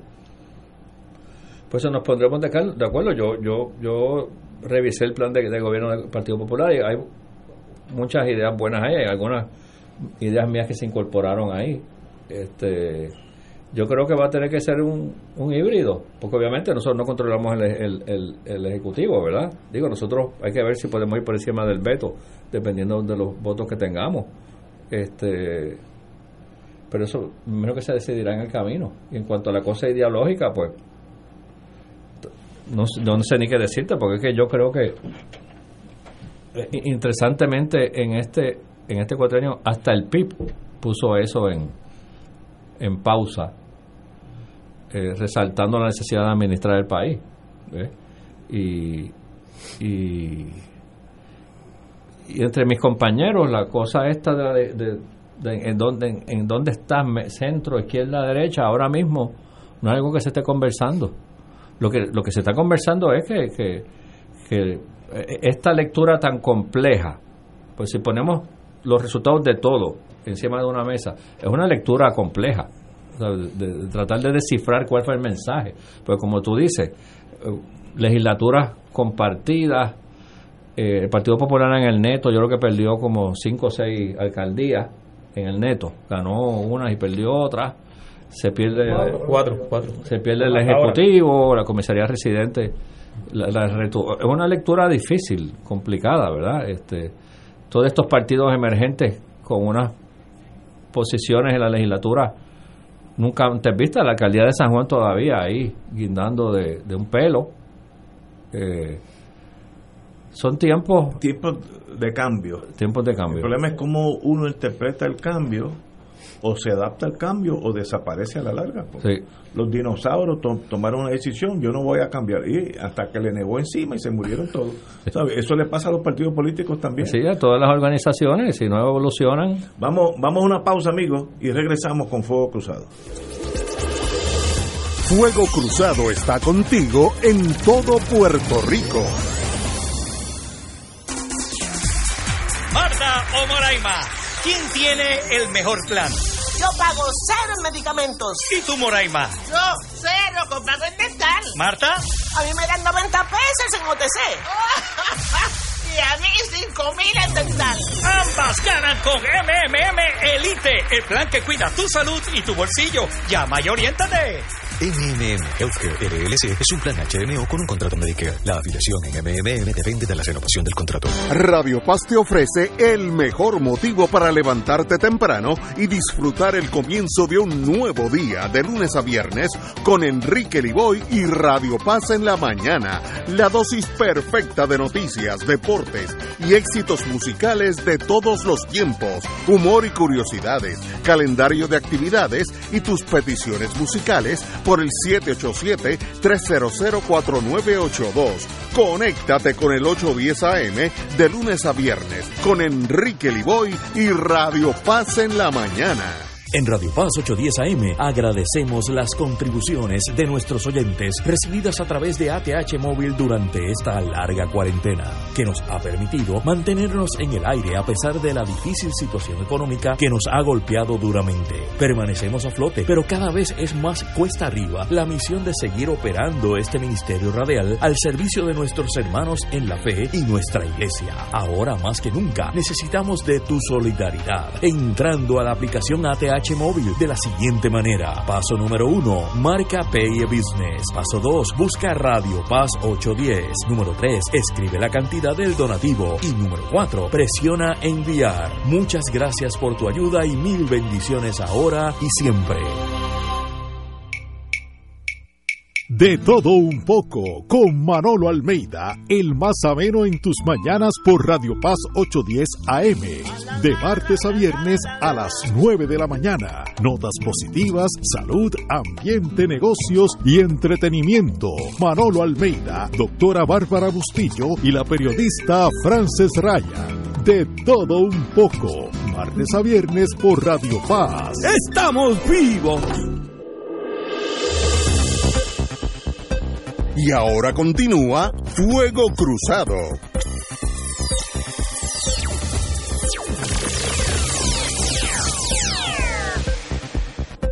Como todo es cambio, yo creo que la nueva generación en la Cámara y el Senado deben tener el, el, poder de cambiar algo en Puerto Rico, porque yo creo que todos necesitamos, todos aspiramos a un cambio en Puerto Rico, en todas las dimensiones. ¿Cuál es su posición en torno a la posibilidad de usted presidir este nuevo Senado? Pues mira, yo entiendo que yo tengo la, Aquí los muchachos se están riendo. Sí, he, tira, una llave inglesa en medio se, de la... se ríen porque y la gente la gente no nos ve, pero yo estoy contestando esto con una pierna fuera de la puerta. yo entiendo que yo tengo las herramientas y estoy en la disposición de, de asumir ese reto. Tendría que tener el endoso de los nuevos partidos también, me imagino. Bueno, le ayudaría. Yo no, aquí Nadal nos puede, ¿verdad?, decir cómo funciona esta cosa. Yo creo que tradicionalmente los partidos minoritarios respetan la decisión del caucus del partido mayoritario, tú sabes, pero pero, yo creo que, que, que, los partidos minoritarios no, no sé si siquiera se expresen, ¿verdad? Pero estén vean favorablemente a X, X o Y candidato es importante porque esto va a ser un cuatrenio de alianza. O sea, pues, no, no podemos cerrar. Esto no es, no, es un cuatrenio normal, ¿verdad? Tiende a ser así, ¿no? que el partido que tiene mayoría, o sea, control ¿no? del Senado o Cámara, pues decide en caucus quién va a ser el, presidente. Pero eh, creo que hay un precedente nada más de cuando Hernández Colón en el 68 fue electo presidente del Senado, aquella vez famosa que Muñoz dijo, pues yo no voy a votar, y eh, se llevó a votación en el Pleno. Eh, eh, digo, siempre hay una votación simbólica en el Pleno, lo que pasa es que usualmente el caucus de mayoría ya tiene eso planchado, pero si no hay un acuerdo, pues el, el, proceso no te da otra opción que llevarlo al Pleno y que todos los senadores decidan. Lo que pasa es que usualmente se evita que, es, que, que que haya algún tipo de controversia ahí, pero pero ciertamente es la totalidad de los senadores la que formalmente tiene el... Pero hay, alguien, más que esté aspirando a ese cargo de presidente del Senado. Sí, eh, eh, Dalmao. Ah, verdad, Carlos Dalmao. Y, yo sí, entiendo que había expresado José Luis. Y yo sí, a, Aníbal José yo lo que había expresado. Aníbal José, sí. el escaño de Aníbal José ahora mismo está ahí tambaleándose. Bueno, bueno yo no sé cómo cómo se hace eso en un caucus se reúne todo el mundo o cómo normalmente por eso no, normalmente el partido que gana pues se reúne en caucus y decide quién va a ser el presidente porque hay un compromiso de que el que gane el caucus pues todos lo van a apoyar. Eso creo que cuando único no ha sucedido ha sido en dos ocasiones. En el 68 cuando Hernández Colón eh, fue electo por un voto presidente del Senado eh, que Muñoz dijo, si no votan por él, yo no voy a votar, así que asumen la responsabilidad eh, los que voten en contra. Y se soltó todo el mundo en el PPD y, votaron a favor de Hernández Colón.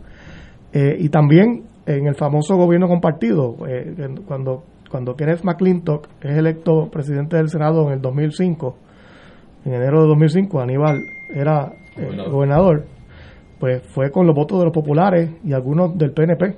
O sea que eso pasó eh, no, hay precedentes, ¿no? No es que no haya, eh, no es lo normal, pero pero al final pues son los, son los 27 senadores los que deciden, ¿no? Este, aunque sea de un partido de minoría, tú tienes derecho al voto. O sea que la siguiente ocasión podrías estar aquí como presidente del Senado. No, si es presidente va a estar aquí como presidente. Eso yo. Dios, sabrá dónde me pone. pero, pero, no sé cuál rol usted tendrá en el día de mañana, etcétera, porque la, la vida es un cambio constante me dolería y, me, me marcharía mi, mi, mi, alegría de la vida si un día yo oigo o leo que el presidente del Senado, siendo en este caso usted, tiene toda la contratología con la cual estamos por salir de ella, gente que yo conozco que en realidad son vacaciones lo que le han dado, porque yo los conozco, no, no pueden, no pueden producir lo que le paga. Así que si usted llega allí, como dicen en el Navy, when in command, command. Si usted es el presidente, sea el presidente. Sí.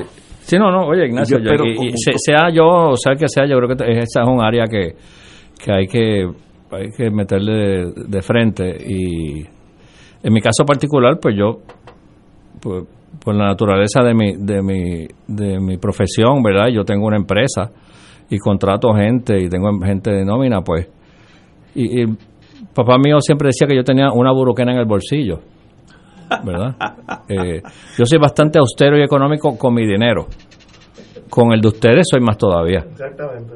Exacto. Y, y entonces yo sé lo que la gente vale en la calle. O sea, a mí no me puede venir ningún abogado, eh, ningún CPA de segunda o tercera categoría a querer convencerme que va a cobrar 100 pesos la hora porque yo de mirar el resumen Tú sabes lo que da. sé lo, que- sé, sé lo que vale. Porque yo tengo una empresa de eso mismo, ¿verdad? O sea que yo, pues, pues, pues para bien o para mal, para el que lo valga, lo vale. Pero si no lo vale, yo no soy el Salvation Army para estar regalando. Pero yo, yo, yo ahorita puse el ejemplo, Juan, que y tú lo conoces, de gente que trabajó conmigo en la Comisión de Hacienda. ¿Te acuerdas de Horta, Pizarro? Seguro, sí. Que eran personas competentes. Sí. Y, y yo les pagaba bien porque sabía que había un resultado medible. Y pues no hay ningún problema en invertir dinero público en gente que sepa y le aporte al país. El problema es cuando tú le pagas bien a alguien que no tiene preparación, que, no- que está ahí de- por, por mérito político, no profesional, ¿no? Ese es el problema. Pero yo creo que en el servicio público, si hay alguien que lo vale, pues se le debe pagar. Ahora, hay algo que tú mencionabas hace un rato sobre la Junta de Control Fiscal. Creo que cuando comenzaste tu disertación decías, no podemos evitar reconocer que está ahí algo. Seguro, finito". seguro. ¿Qué quiere decir eso? O sea, eso de que yo no puedo evitar reconocer que está ahí, es que me resigno y que pues que venga lo No, que no, sea. no, no, no, no, que, que tengo que aceptar, que tengo que, que tengo que eh, es que se me hace difícil usar la palabra negociar, ¿verdad? Con ellos, porque yo no quisiera negociar con ellos. Pero hay unas realidades, ¿verdad? Legales, y, por el estatus de Puerto Rico como colonia. Este, tenemos que trabajar con ellos. Este, y que lo decía en el contexto de otra dimensión de, o sea, que este, este va a ser un, un de las negociaciones. Y, con ellos hay que negociar fuerte, porque la realidad de Puerto Rico, especialmente después de la pandemia, es otra. Si teníamos dudas si había se podía pagar algo de la deuda antes de la pandemia, Ahora sí que no. después de la pandemia ni te ocupe. Sin duda. Pero esta nueva actitud que asume el liderato entrante de esa Junta de Control Fiscal, que pareciera ser particularmente amenazante, ¿tú cómo lo concibes en tu calidad de senador a partir de enero y de ese cuerpo al que tú vas a formar Sí, parte? sí, sí, sí. Sí, no, a mí me parece sí que es una actitud amenazante, pero también yo creo que, que, que ellos van a tener que ceder ante unas realidades técnicas constatables, ¿verdad? Porque cualquier plan de, de pago, de repago de la deuda, tiene que estar apoyado por unas proyecciones. Y yo quiero ver qué economista va a proyectar que aquí haya un sobrante de efectivo en esta economía. ¿verdad? O sea, tú- eh, oye, por pedir nadie, nadie se ha apelado. Podemos decir, vamos a pagarle X por ciento, pero es que eso tiene que estar apoyado. Y el tribunal no va a aprobarlo si no es así. Po- Con unas proyecciones, con una base científica, con, ¿verdad? No deja de ser una proyección. Pero, y yo quiero ver el, el- el- el- el economista o el grupo, o la empresa, que se arriesgue a proyectar aquí los próximos 10 años con algún grado de crecimiento económico y de sobrante en, en- en la caja. O sea, yo no sé cómo lo van Pero a... es que la Junta no está hablando de sobrantes, sino de recortes. Sí. O sea, no es que sobre, es que lo que hay hay que cortarlo para cuadrar la deuda. Y eso, y eso sería contraproducente, porque eso no, nos llevaría, estamos ya en el borde del abismo, o sea, en una economía como esta, esa, esa filosofía eh, de contracción, pues es que, es que no le sirve a los mejores intereses ni, ni de nosotros ni de los bonistas, porque tú vas a matar la gallinita de los huevos de oro, o sea, vas a matar la vaca que da la leche. O sea, tú puedes, sí, tener una, una filosofía contraccionista y sacarnos el último uno o dos huevitos de la gallina en, en dos o tres años, pero y los próximos 15 años. Y- A lo mejor esa, esa es la forma en que muchos bonistas están viendo Lo que pasa es la que- realidad, o sea, eh, vamos a sacar todo lo que podamos en los próximos años, incluso sobre la base del conocimiento de que eh, de aquí, como usted dice, de aquí a 10 o 15 años se acabó, pero durante esos 10 o 15 años sacaron todo lo que pudieron. Eh, sobre todo porque ellos hacen su, también su- sus estudios, hacen sus análisis, contratan sus expertos y les dan sus proyecciones. Eh, y tienen que tener también esos mismos números. Eh, ahora, la, la realidad es que ya la Junta acordó un plan de ajuste de deuda que fue el de Cofina. Tiene dos que casi los, los aprobó entre con los bonistas. Lo que falta es que la jueza Laura Taylor Swain lo, lo confirme en el tribunal y la Junta le ha pedido que posponga todavía esa decisión porque precisamente están, están eh, trabajando, dice la Junta, la actualización de, del plan fiscal, porque la realidad de lo, de lo, De los números. ocurrido, Sí. ¿no? De- de- exacto, de los sismos, de la pandemia, pues hizo a la Junta reconocer que tenía que revisar todas las proyecciones del plan fiscal que habían aprobado en, en mayo de este año. Eh, pero la, la, la, la realidad es que de enero a mayo eh, los legisladores y las legisladoras se van a enfrentar en el proceso de elaborar el presupuesto del gobierno de Puerto Rico. Y ese presupuesto, eh, como ha ocurrido en los años anteriores, la legislatura lo va a tener que aprobar, o si, si, se, si se somete a, a, a las instrucciones de la Junta, a base del plan fiscal que la Junta ha aprobado y de las orientaciones y directrices que da la Junta de Control Fiscal.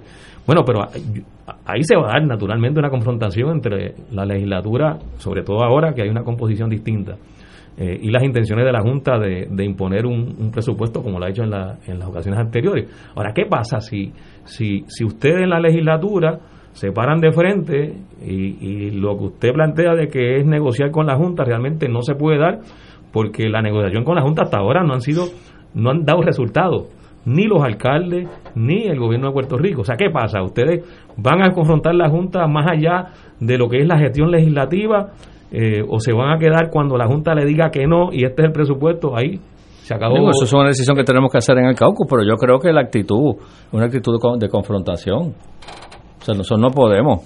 O sea, y, y no es cuestión de, de, de- Es que entendemos que es en los mejores intereses del país. Este, aquí tenemos un país que. Un gobierno que no funciona ni en lo más básico.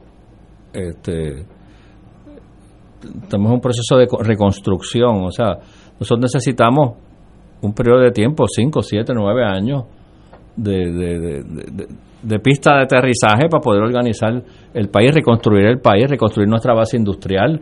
O sea, pues que- Eso no no, es fácil, no- no, no es no- no es fácil. Esa es la segunda transformación. Sí. Eso que tú estás diciendo. O una extensión de la primera.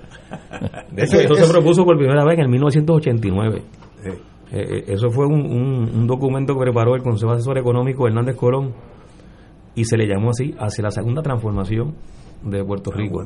Eh, un documento muy interesante que, que visitarlo nuevamente y leerlo eh, da, da pistas porque ya en ese momento se planteaban cosas que hoy siguen estando eh, como amenazas claras, pero en ese momento se estaban planteando que había que prepararse para que... ¿Y quién lo preparó? ¿La Junta? O, No, no, eso lo preparó el Consejo Asesor Ah, Económico, de, Económico. de Hernández Colón. Ahí estaba, había economistas muy muy destacados y conocidos como Chenique, Santos José Joaquín. Villamil, este Elias Gutiérrez, Bueno, eh, pero estaba eso- también el, el eso debe profesor estar Gerardo disponible en la, en la Fundación Hernández Colón, que se puede solicitar, claro. Sí, Un sí. documento muy interesante, de hecho no, no, no es muy voluminoso, pero cuando yo escuché de el candidato a la gobernación por el Partido Popular, Charlie Delgado Altieri, plantear la consigna de hacia la segunda transformación, yo dije, caramba, pero si yo vi eso antes. Y cuando busqué en mi papel encontré el documento. Hacia la segunda transformación. Eso sobre la base de que, de que hubo una primera. Este, Exacto. Pero, hay, pero hay una, hay una, quiero usar la imagen del camión nuevamente. Porque en última instancia, si el camión le pasó por encima al Partido Popular, importante como eso puede hacer, sobre todo para los populares, la pregunta sería, ¿ese mismo camión o uno más grande no le habrá pasado por encima a la economía del país? Ah, sí, sí, sí, sí, también. Y, también. y uno mira a ver y qué, qué capacidad de recomposición tiene esa economía maltrecha en las actuales circunstancias sin que se planteen transformaciones a fondo del modelo económico. Es una gran pregunta Sí, que habría sí, que sí, hacerse. sí. Tiene toda la razón. Pero usted es especialista en números y seguramente tiene respuesta a esas preguntas. me hacen unas preguntas aquí que que no son fáciles. Este, no, tienes, tienes toda la razón. Pero ¿sabe qué pasa? Que ese planteamiento surge precisamente a la luz del planteamiento de la segunda transformación, la, porque había dos preguntas inmediatas a ese planteamiento. La primera, que la acaba de hacer el compañero Rivera Santana, es que hubo una primera gran transformación y segundo, ¿es posible hacer una segunda transformación cuando la primera está en bancarrota? O sea, ¿cómo, ¿sobre qué base tú montas una segunda transformación cuando la primera, además sin alterar las claves? Porque, porque Aníbal de lo que hablaba era del retorno de la farmacéutica, que no era otra cosa que la renovación de 936 y operación manos a la obra, que es justamente lo que ha fracasado económicamente. Entonces, ¿cómo tú vas a recomponer eh, una economía si, si has descubierto que lo otro no, no te funcionó? ¿no? Yo no quiero respuestas a cada pregunta, es que aprovecho la ocasión. Sí, sí, sí, no, yo sé que tú aprovechas cada vez que yo vengo para... Pero, Juan Zaragoza, viniste... Sí, sí, por un corto tiempo, no tengo que eh, otro compromiso. En media hora, te hemos robado siete minutos sobre la media hora. Pero, señor senador y señor presidente, si, si así lo desea el destino, sabe que tiene las puertas abiertas aquí y ustedes de los amigos de Fuego Cruzado no ahora, sino mucho antes también. Gracias, un privilegio como Qué bueno siempre. tenerlo aquí con nosotros y, y lo volveremos a llamar porque ya mismo habrá otras cosas que surgirán. Así mismo. Señores, tenemos que ir a una pausa, amigos. Esto es Fuego Cruzado por Radio Paz 810 AM. Beneficiario de Medicare, con Triple S Advantage, tu tarjeta de plan médico también te servirá para pagar tu compra, con hasta 1.500 dólares al año. Oriéntate y únete hoy llamando al 1844-777-0120, lunes a domingo, 8 a.m. a 8 p.m. 375 dólares cada tres meses. Aplican restricciones. Triple S Advantage es una organización de cuidado coordinado y de proveedores preferidos con un contrato con Medicare. La afiliación a Triple S Advantage depende de la renovación del contrato. Fuego Cruzado está contigo en todo Puerto Rico.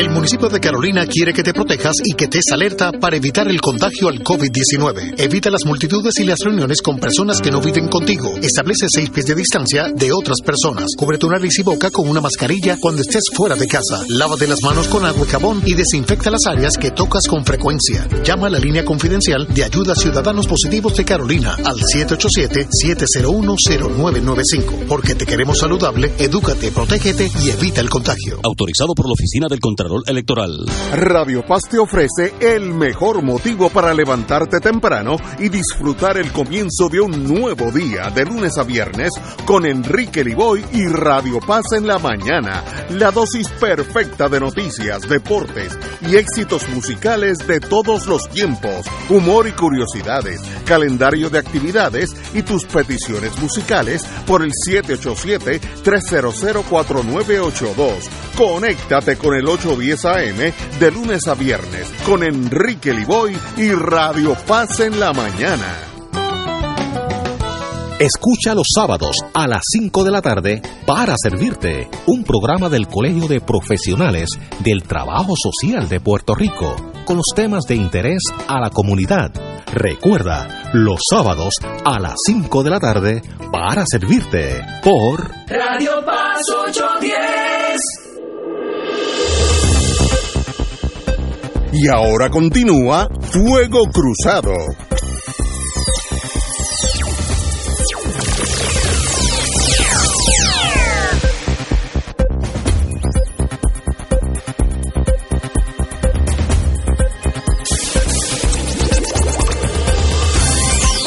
Amigos y amigas, eh, para efectos de récord, volvemos para atrás unos segundos. Eh, eh, don Pedro Pierluisi eh, y Johnny Méndez le han pedido ya la renuncia a Néstor Alonso, el acusado por estos sueldos, eh, eh, estos sueldos de empleados que le devuelven a ellos, que para mí es una cosa hasta, hasta fea de analizar, pero ahí está. Oye, Johnny Méndez no sabía que eso le estaba ocurriendo en su en su hueste. Yo estoy porque no es el primero. Que nadie se sospechaba. Que eso. nadie se lo sospechaba, Es, una especie de Disney World. Ahí todo el mundo está jugando. Ay, Dios. Eso es un diseño. Eso es, por eso es que, por eso es que están Sí. pasando las cosas que pasan. La, la juventud que tienen ahora la primera vez que votan o, o la segunda vez, saben, chocan con eso y dicen, yo no quiero ser parte de eso, yo quiero un mundo diferente. Esa juventud es el camión que hablaba el, señor senador. E- Ese camión, esa juventud le pasó por encima a los dos a los dos partidos. Y bien pasado, porque mira lo que está pasando. Y si vemos los sueldos que hizo público, ¿cómo se llama la? Eva Prado. Eva Prado. Es una cosa, pero que ni en Kuwait, donde hay el dinero sobra, ni en Kuwait pasa eso. Pues eso trae esto, el colapso de los dos partidos. ¿Podrán esos dos partidos reestructurarse y buscar un sendero nuevo?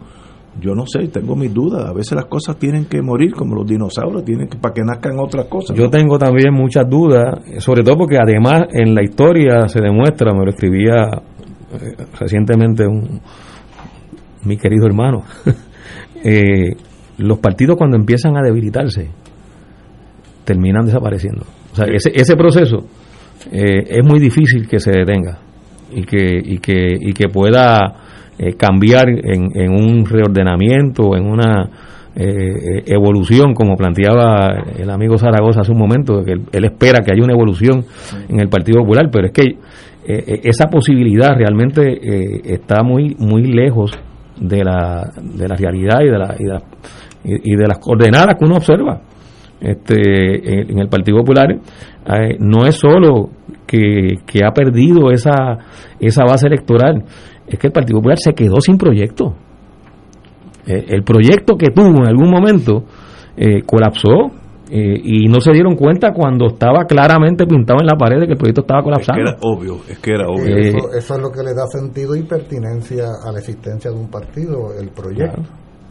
Cuando el proyecto se deteriora, se desgasta, eh, de repente escuchándote, Tato, me, acordaba de aquel discurso de Willy Miranda Marín allá en la Fundación Muñoz Marín, precisamente un acto de conmemorativo que él hablaba de- del quiebre, del quiebre histórico, que él, que él como gente honesta reconocía que, que ese proyecto eh, funcionó por un cuarto siglo, decía él.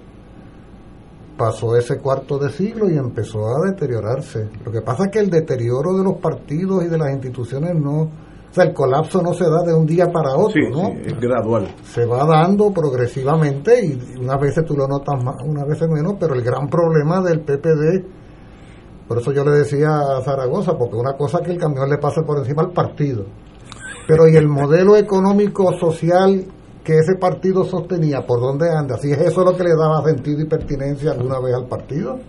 O sea, no se, no se trata de crear una estructura burocrática, se trata de crear una institución que tenga un sentido realmente tiene sentido si la Junta de Control Fiscal ha desplazado al partido y al gobierno ahora mismo. Yo estoy de acuerdo con ustedes. Eh, yo, cuando, antes de la pandemia, cuando tenía que ir al, al Tribunal de San Juan, como yo estoy en el viejo San Juan, cogía la guagua, así no tengo que estacionar, y etcétera, etcétera. Pero el servicio, mm, sin queja alguna, muy bueno. Cuando yo regresaba, estoy haciendo esto hace años, yo he notado la diferencia de los ciudadanos cuando pasan por el Capitolio.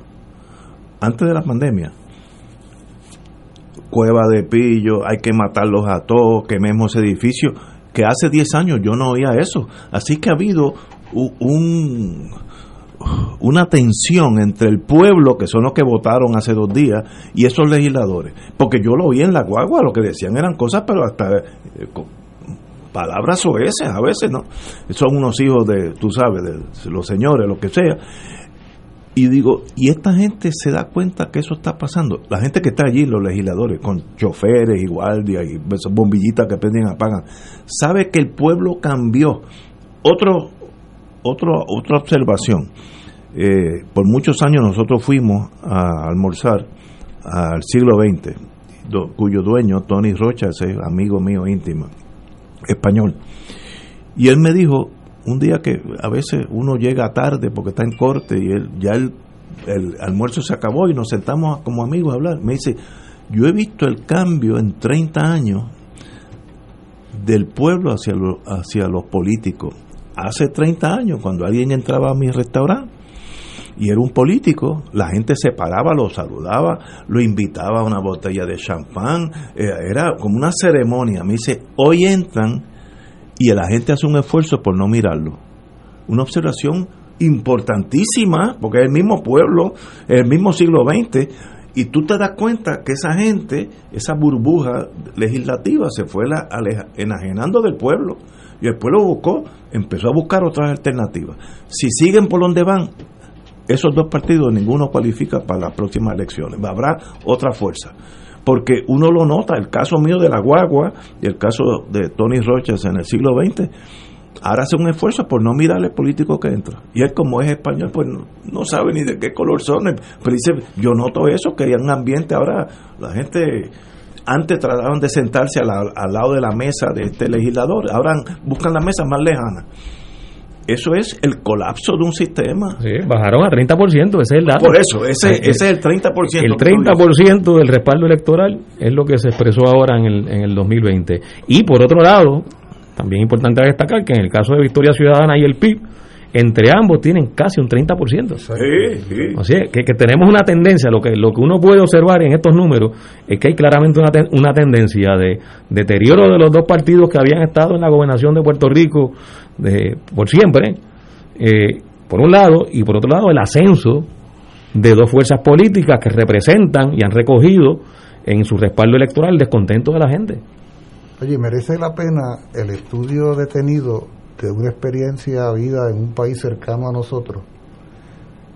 Experiencia que se da antes de... estoy hablando de Venezuela. Ok. Pero estoy hablando de la Venezuela antes del triunfo de Hugo Chávez en, en el 98 y la toma de posesión en el 99. Estoy hablando de la Venezuela que por cuatro décadas se la repartían dos partidos políticos, precisamente. O sea, cesa la dictadura de Pérez Jiménez y se genera un acuerdo entre estos dos partidos, COPEI y Acción Democrática. Y ellos se intercambiaban el control del gobierno y se beneficiaban del petróleo y de la riqueza inmensa del país. País riquísimo. Mira, ese, se fue dando un proceso de deterioro, de deterioro en esos dos partidos hegemónicos, hegemónicos, que se fueron casi fundiendo, o sea, que era uno. dos caras de radio escucha, vayan ahora y vean por dónde anda COPE y Acción Democrática, son expresiones mínimas, muy vergonzosas, por ciento, han, terminado siendo el ridículo de la política venezolana. Eso fue, entre otras cosas, lo que abrió el gran eh, camino para que Hugo Chávez y el proceso bolivariano pues seguro, forma. Seguro. Y lo mismo pasó en Francia con Macron. Macron es como si aquí hubiera ganado Victoria Ciudadana, un, partido de tercer nivel, etcétera, pero los otros se van anquilosando y nosotros estamos esa esa figura que usó eh, Zaragoza, hay que empezar a decir el senador Zaragoza, del camión, yo creo que le pasó por encima a los dos partidos. Y si no, si no cambian, mueren en el centro médico los dos. Eso lo veremos de aquí a cuatro años. Eh, tenemos que ir a una pausa. Vamos a una pausa y regresamos con el final de Fuego Cruzado. Fuego Cruzado está contigo en todo Puerto Rico. Mercedes y Miosotis, si les dan un smartphone gratis, ¿qué hacen? Verme con mi doctor por telemedicina. Yo bajo el app de MMM y saco mis citas. ¿Y si se ahorran la mensualidad de 75 dólares, lo cogen? ¡Claro! Ambas ganan con el plan de show de MMM, el que cuida tu salud y tu bolsillo. Llama y oriéntate. MMM Healthcare LLC es un plan HMO con un contrato Medicare. La afiliación en MMM depende de la renovación del contrato. Beneficio varía por cubierta. 2.6 millones de autos en Puerto Rico, algunos de ellos con desperfectos.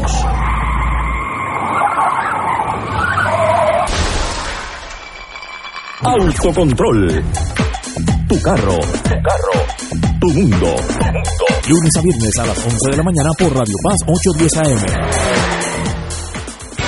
Buenos días familia. Es la casa a la que siempre puedes llegar sin invitación. A las 10 de la mañana, Judith Felicie es tu anfitriona para conversar sobre medicina, psiquiatría de niños y adolescentes, artes, derecho, valores y fe. Todos los días por Radio Paz 810 AM. Buenos días familia. Donde una conversación parece demasiado corta. Buenos días familia. De lunes a viernes por Radio Paz 810 AM. Fuego Cruzado, el programa de más credibilidad en la radio puertorriqueña, es ahora la tribuna abierta de análisis noticioso, con diversas perspectivas que exploran el trasfondo de lo que acontece a diario y cómo nos afecta. Escucha Ignacio Rivera y sus panelistas invitados de lunes a viernes en Fuego Cruzado en transmisión diferida a las 10 de la noche por Oro 92.5 FM. Y ahora continúa Fuego Cruzado.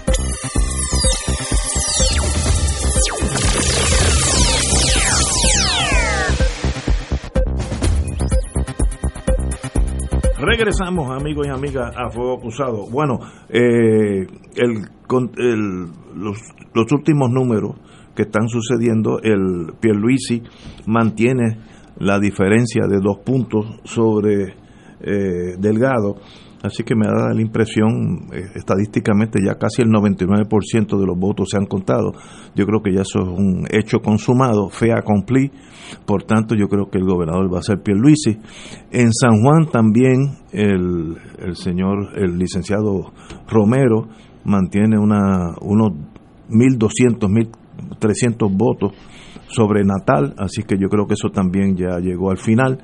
Eh, yo creo que eso no, no le quita la gran obra que hizo Natal de un partido que ni existía, a estar ahí contando los votos, eh, habla bien de los dos. Eh, le deseamos lo mejor a, los dos que han, hecho un buen trabajo.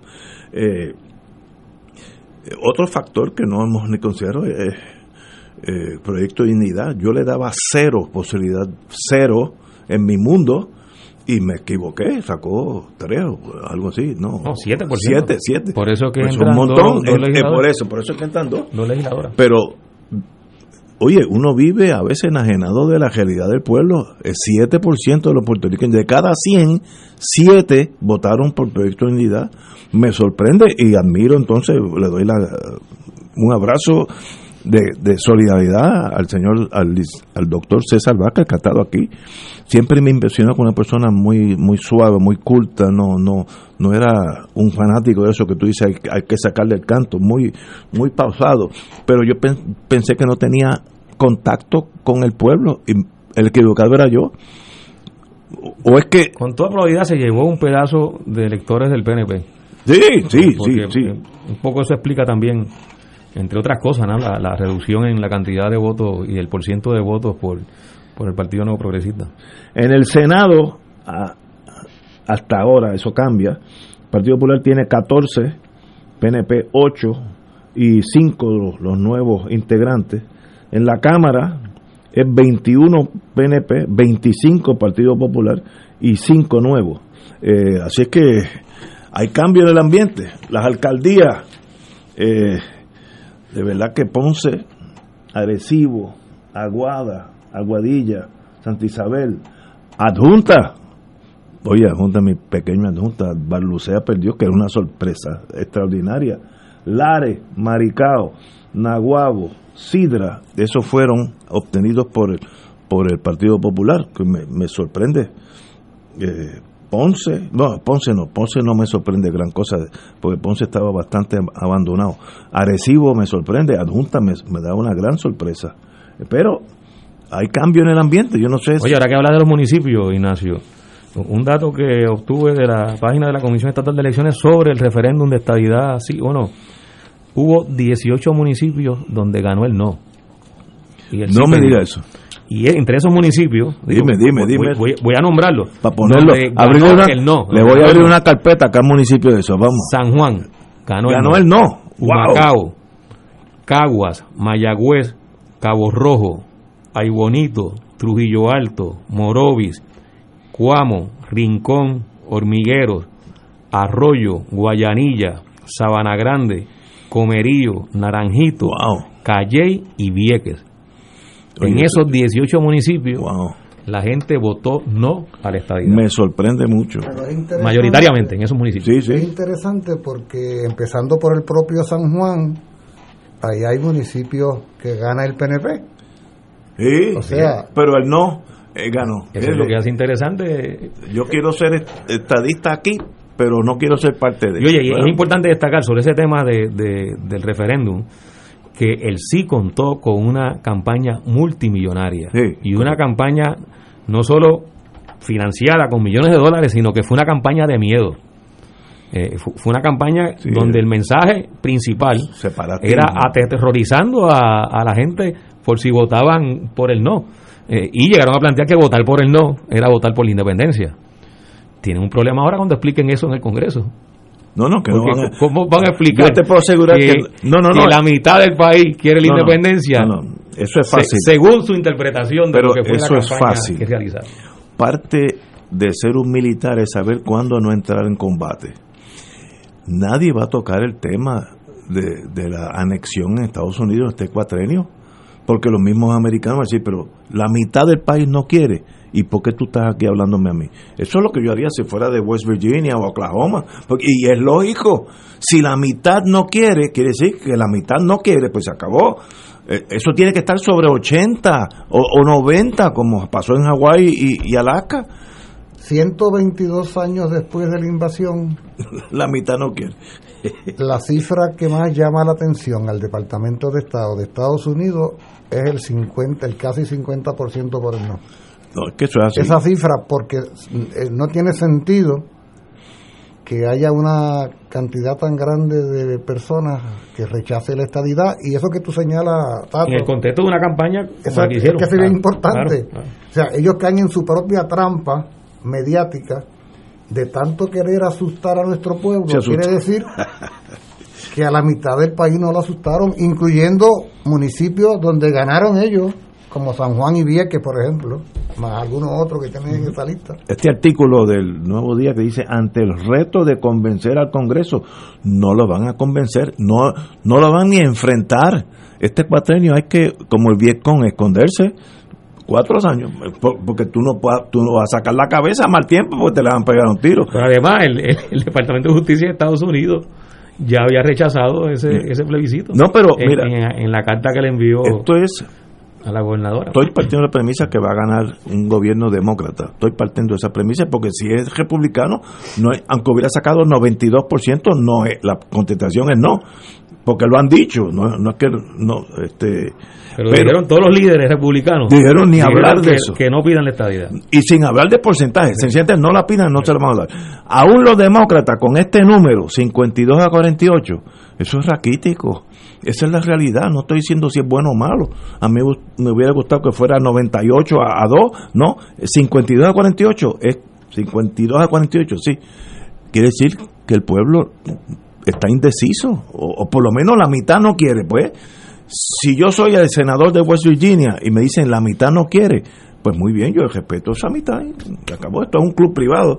Aquí entra el, que desee y el que nosotros lo aceptemos, son dos, dos cosas. Ustedes no desean, pues nosotros no tenemos ni que decidir. Esa es la realidad, esa es la verdad. Ahora, eso se usó porque es- ese 52 tenía un valor, que traer las huestes a votar en la elección. Ese era el, el- ese era el motivo. ese era el Ese era el motivo, el miedo, la cosa, el comunismo, eh, ¿cómo se llama? Secesión, no, secesionista no, separatista, etcétera. Todo eso era no era para Washington, era para aquí y funcionó porque ganaron la, la digo, por poco, por poco pierden, pero por lo menos ganaron. Esa es la vida. Eh, y los estadistas tienen que Oye, pero convencieron más que a tres de cada diez de ese discurso. De sí, sí, sí, bueno, A tres y medio de cada diez. Sí, pero es que los otros se dividen en tantos cantitos que entonces eh, con el 3 mío yo gano. Y como el sistema americano, como yo aprendí hace unos años que me lo explicaron allá, winner takes all. El que gana por un voto se lo lleva todo. Que no es el mejor sistema, pero es el sistema norteamericano. Eh, tú puedes tener 12%, pero si tienes mayoría, pues tienes mayoría. Es peor porque en Estados Unidos es lo que está pasando ahora. Exactamente. Candidato Pero- que gana la presidencia puede sacar menos votos en términos del voto popular. eso no podría no ser podría no ser muy conflictivo a la hora de elegir a alguien pero cuando se trata de la toma de la decisión de qué hacer con todo un pueblo eh, que es un matrimonio sin derecho es a divorcio difícil, es más difícil. pues no, eso de que 50 más 1 no funciona. Tú decías muy hace un rato 80%, 90%. Sí, mínimo. Si yo fuera senador de West Virginia, no me hables antes del 80%. Y con eso hay 20 que no quieren. Háblame cuando sea 90, ya estamos hablando. Siempre hay un, lo que llaman ellos lunatic fringe. Siempre hay unos weirdos que no van, a- pero es sobre el 90 está con nosotros. Si no, quédate como está, pensando como norteamericanos en este momento, no, no, no como puertorriqueños.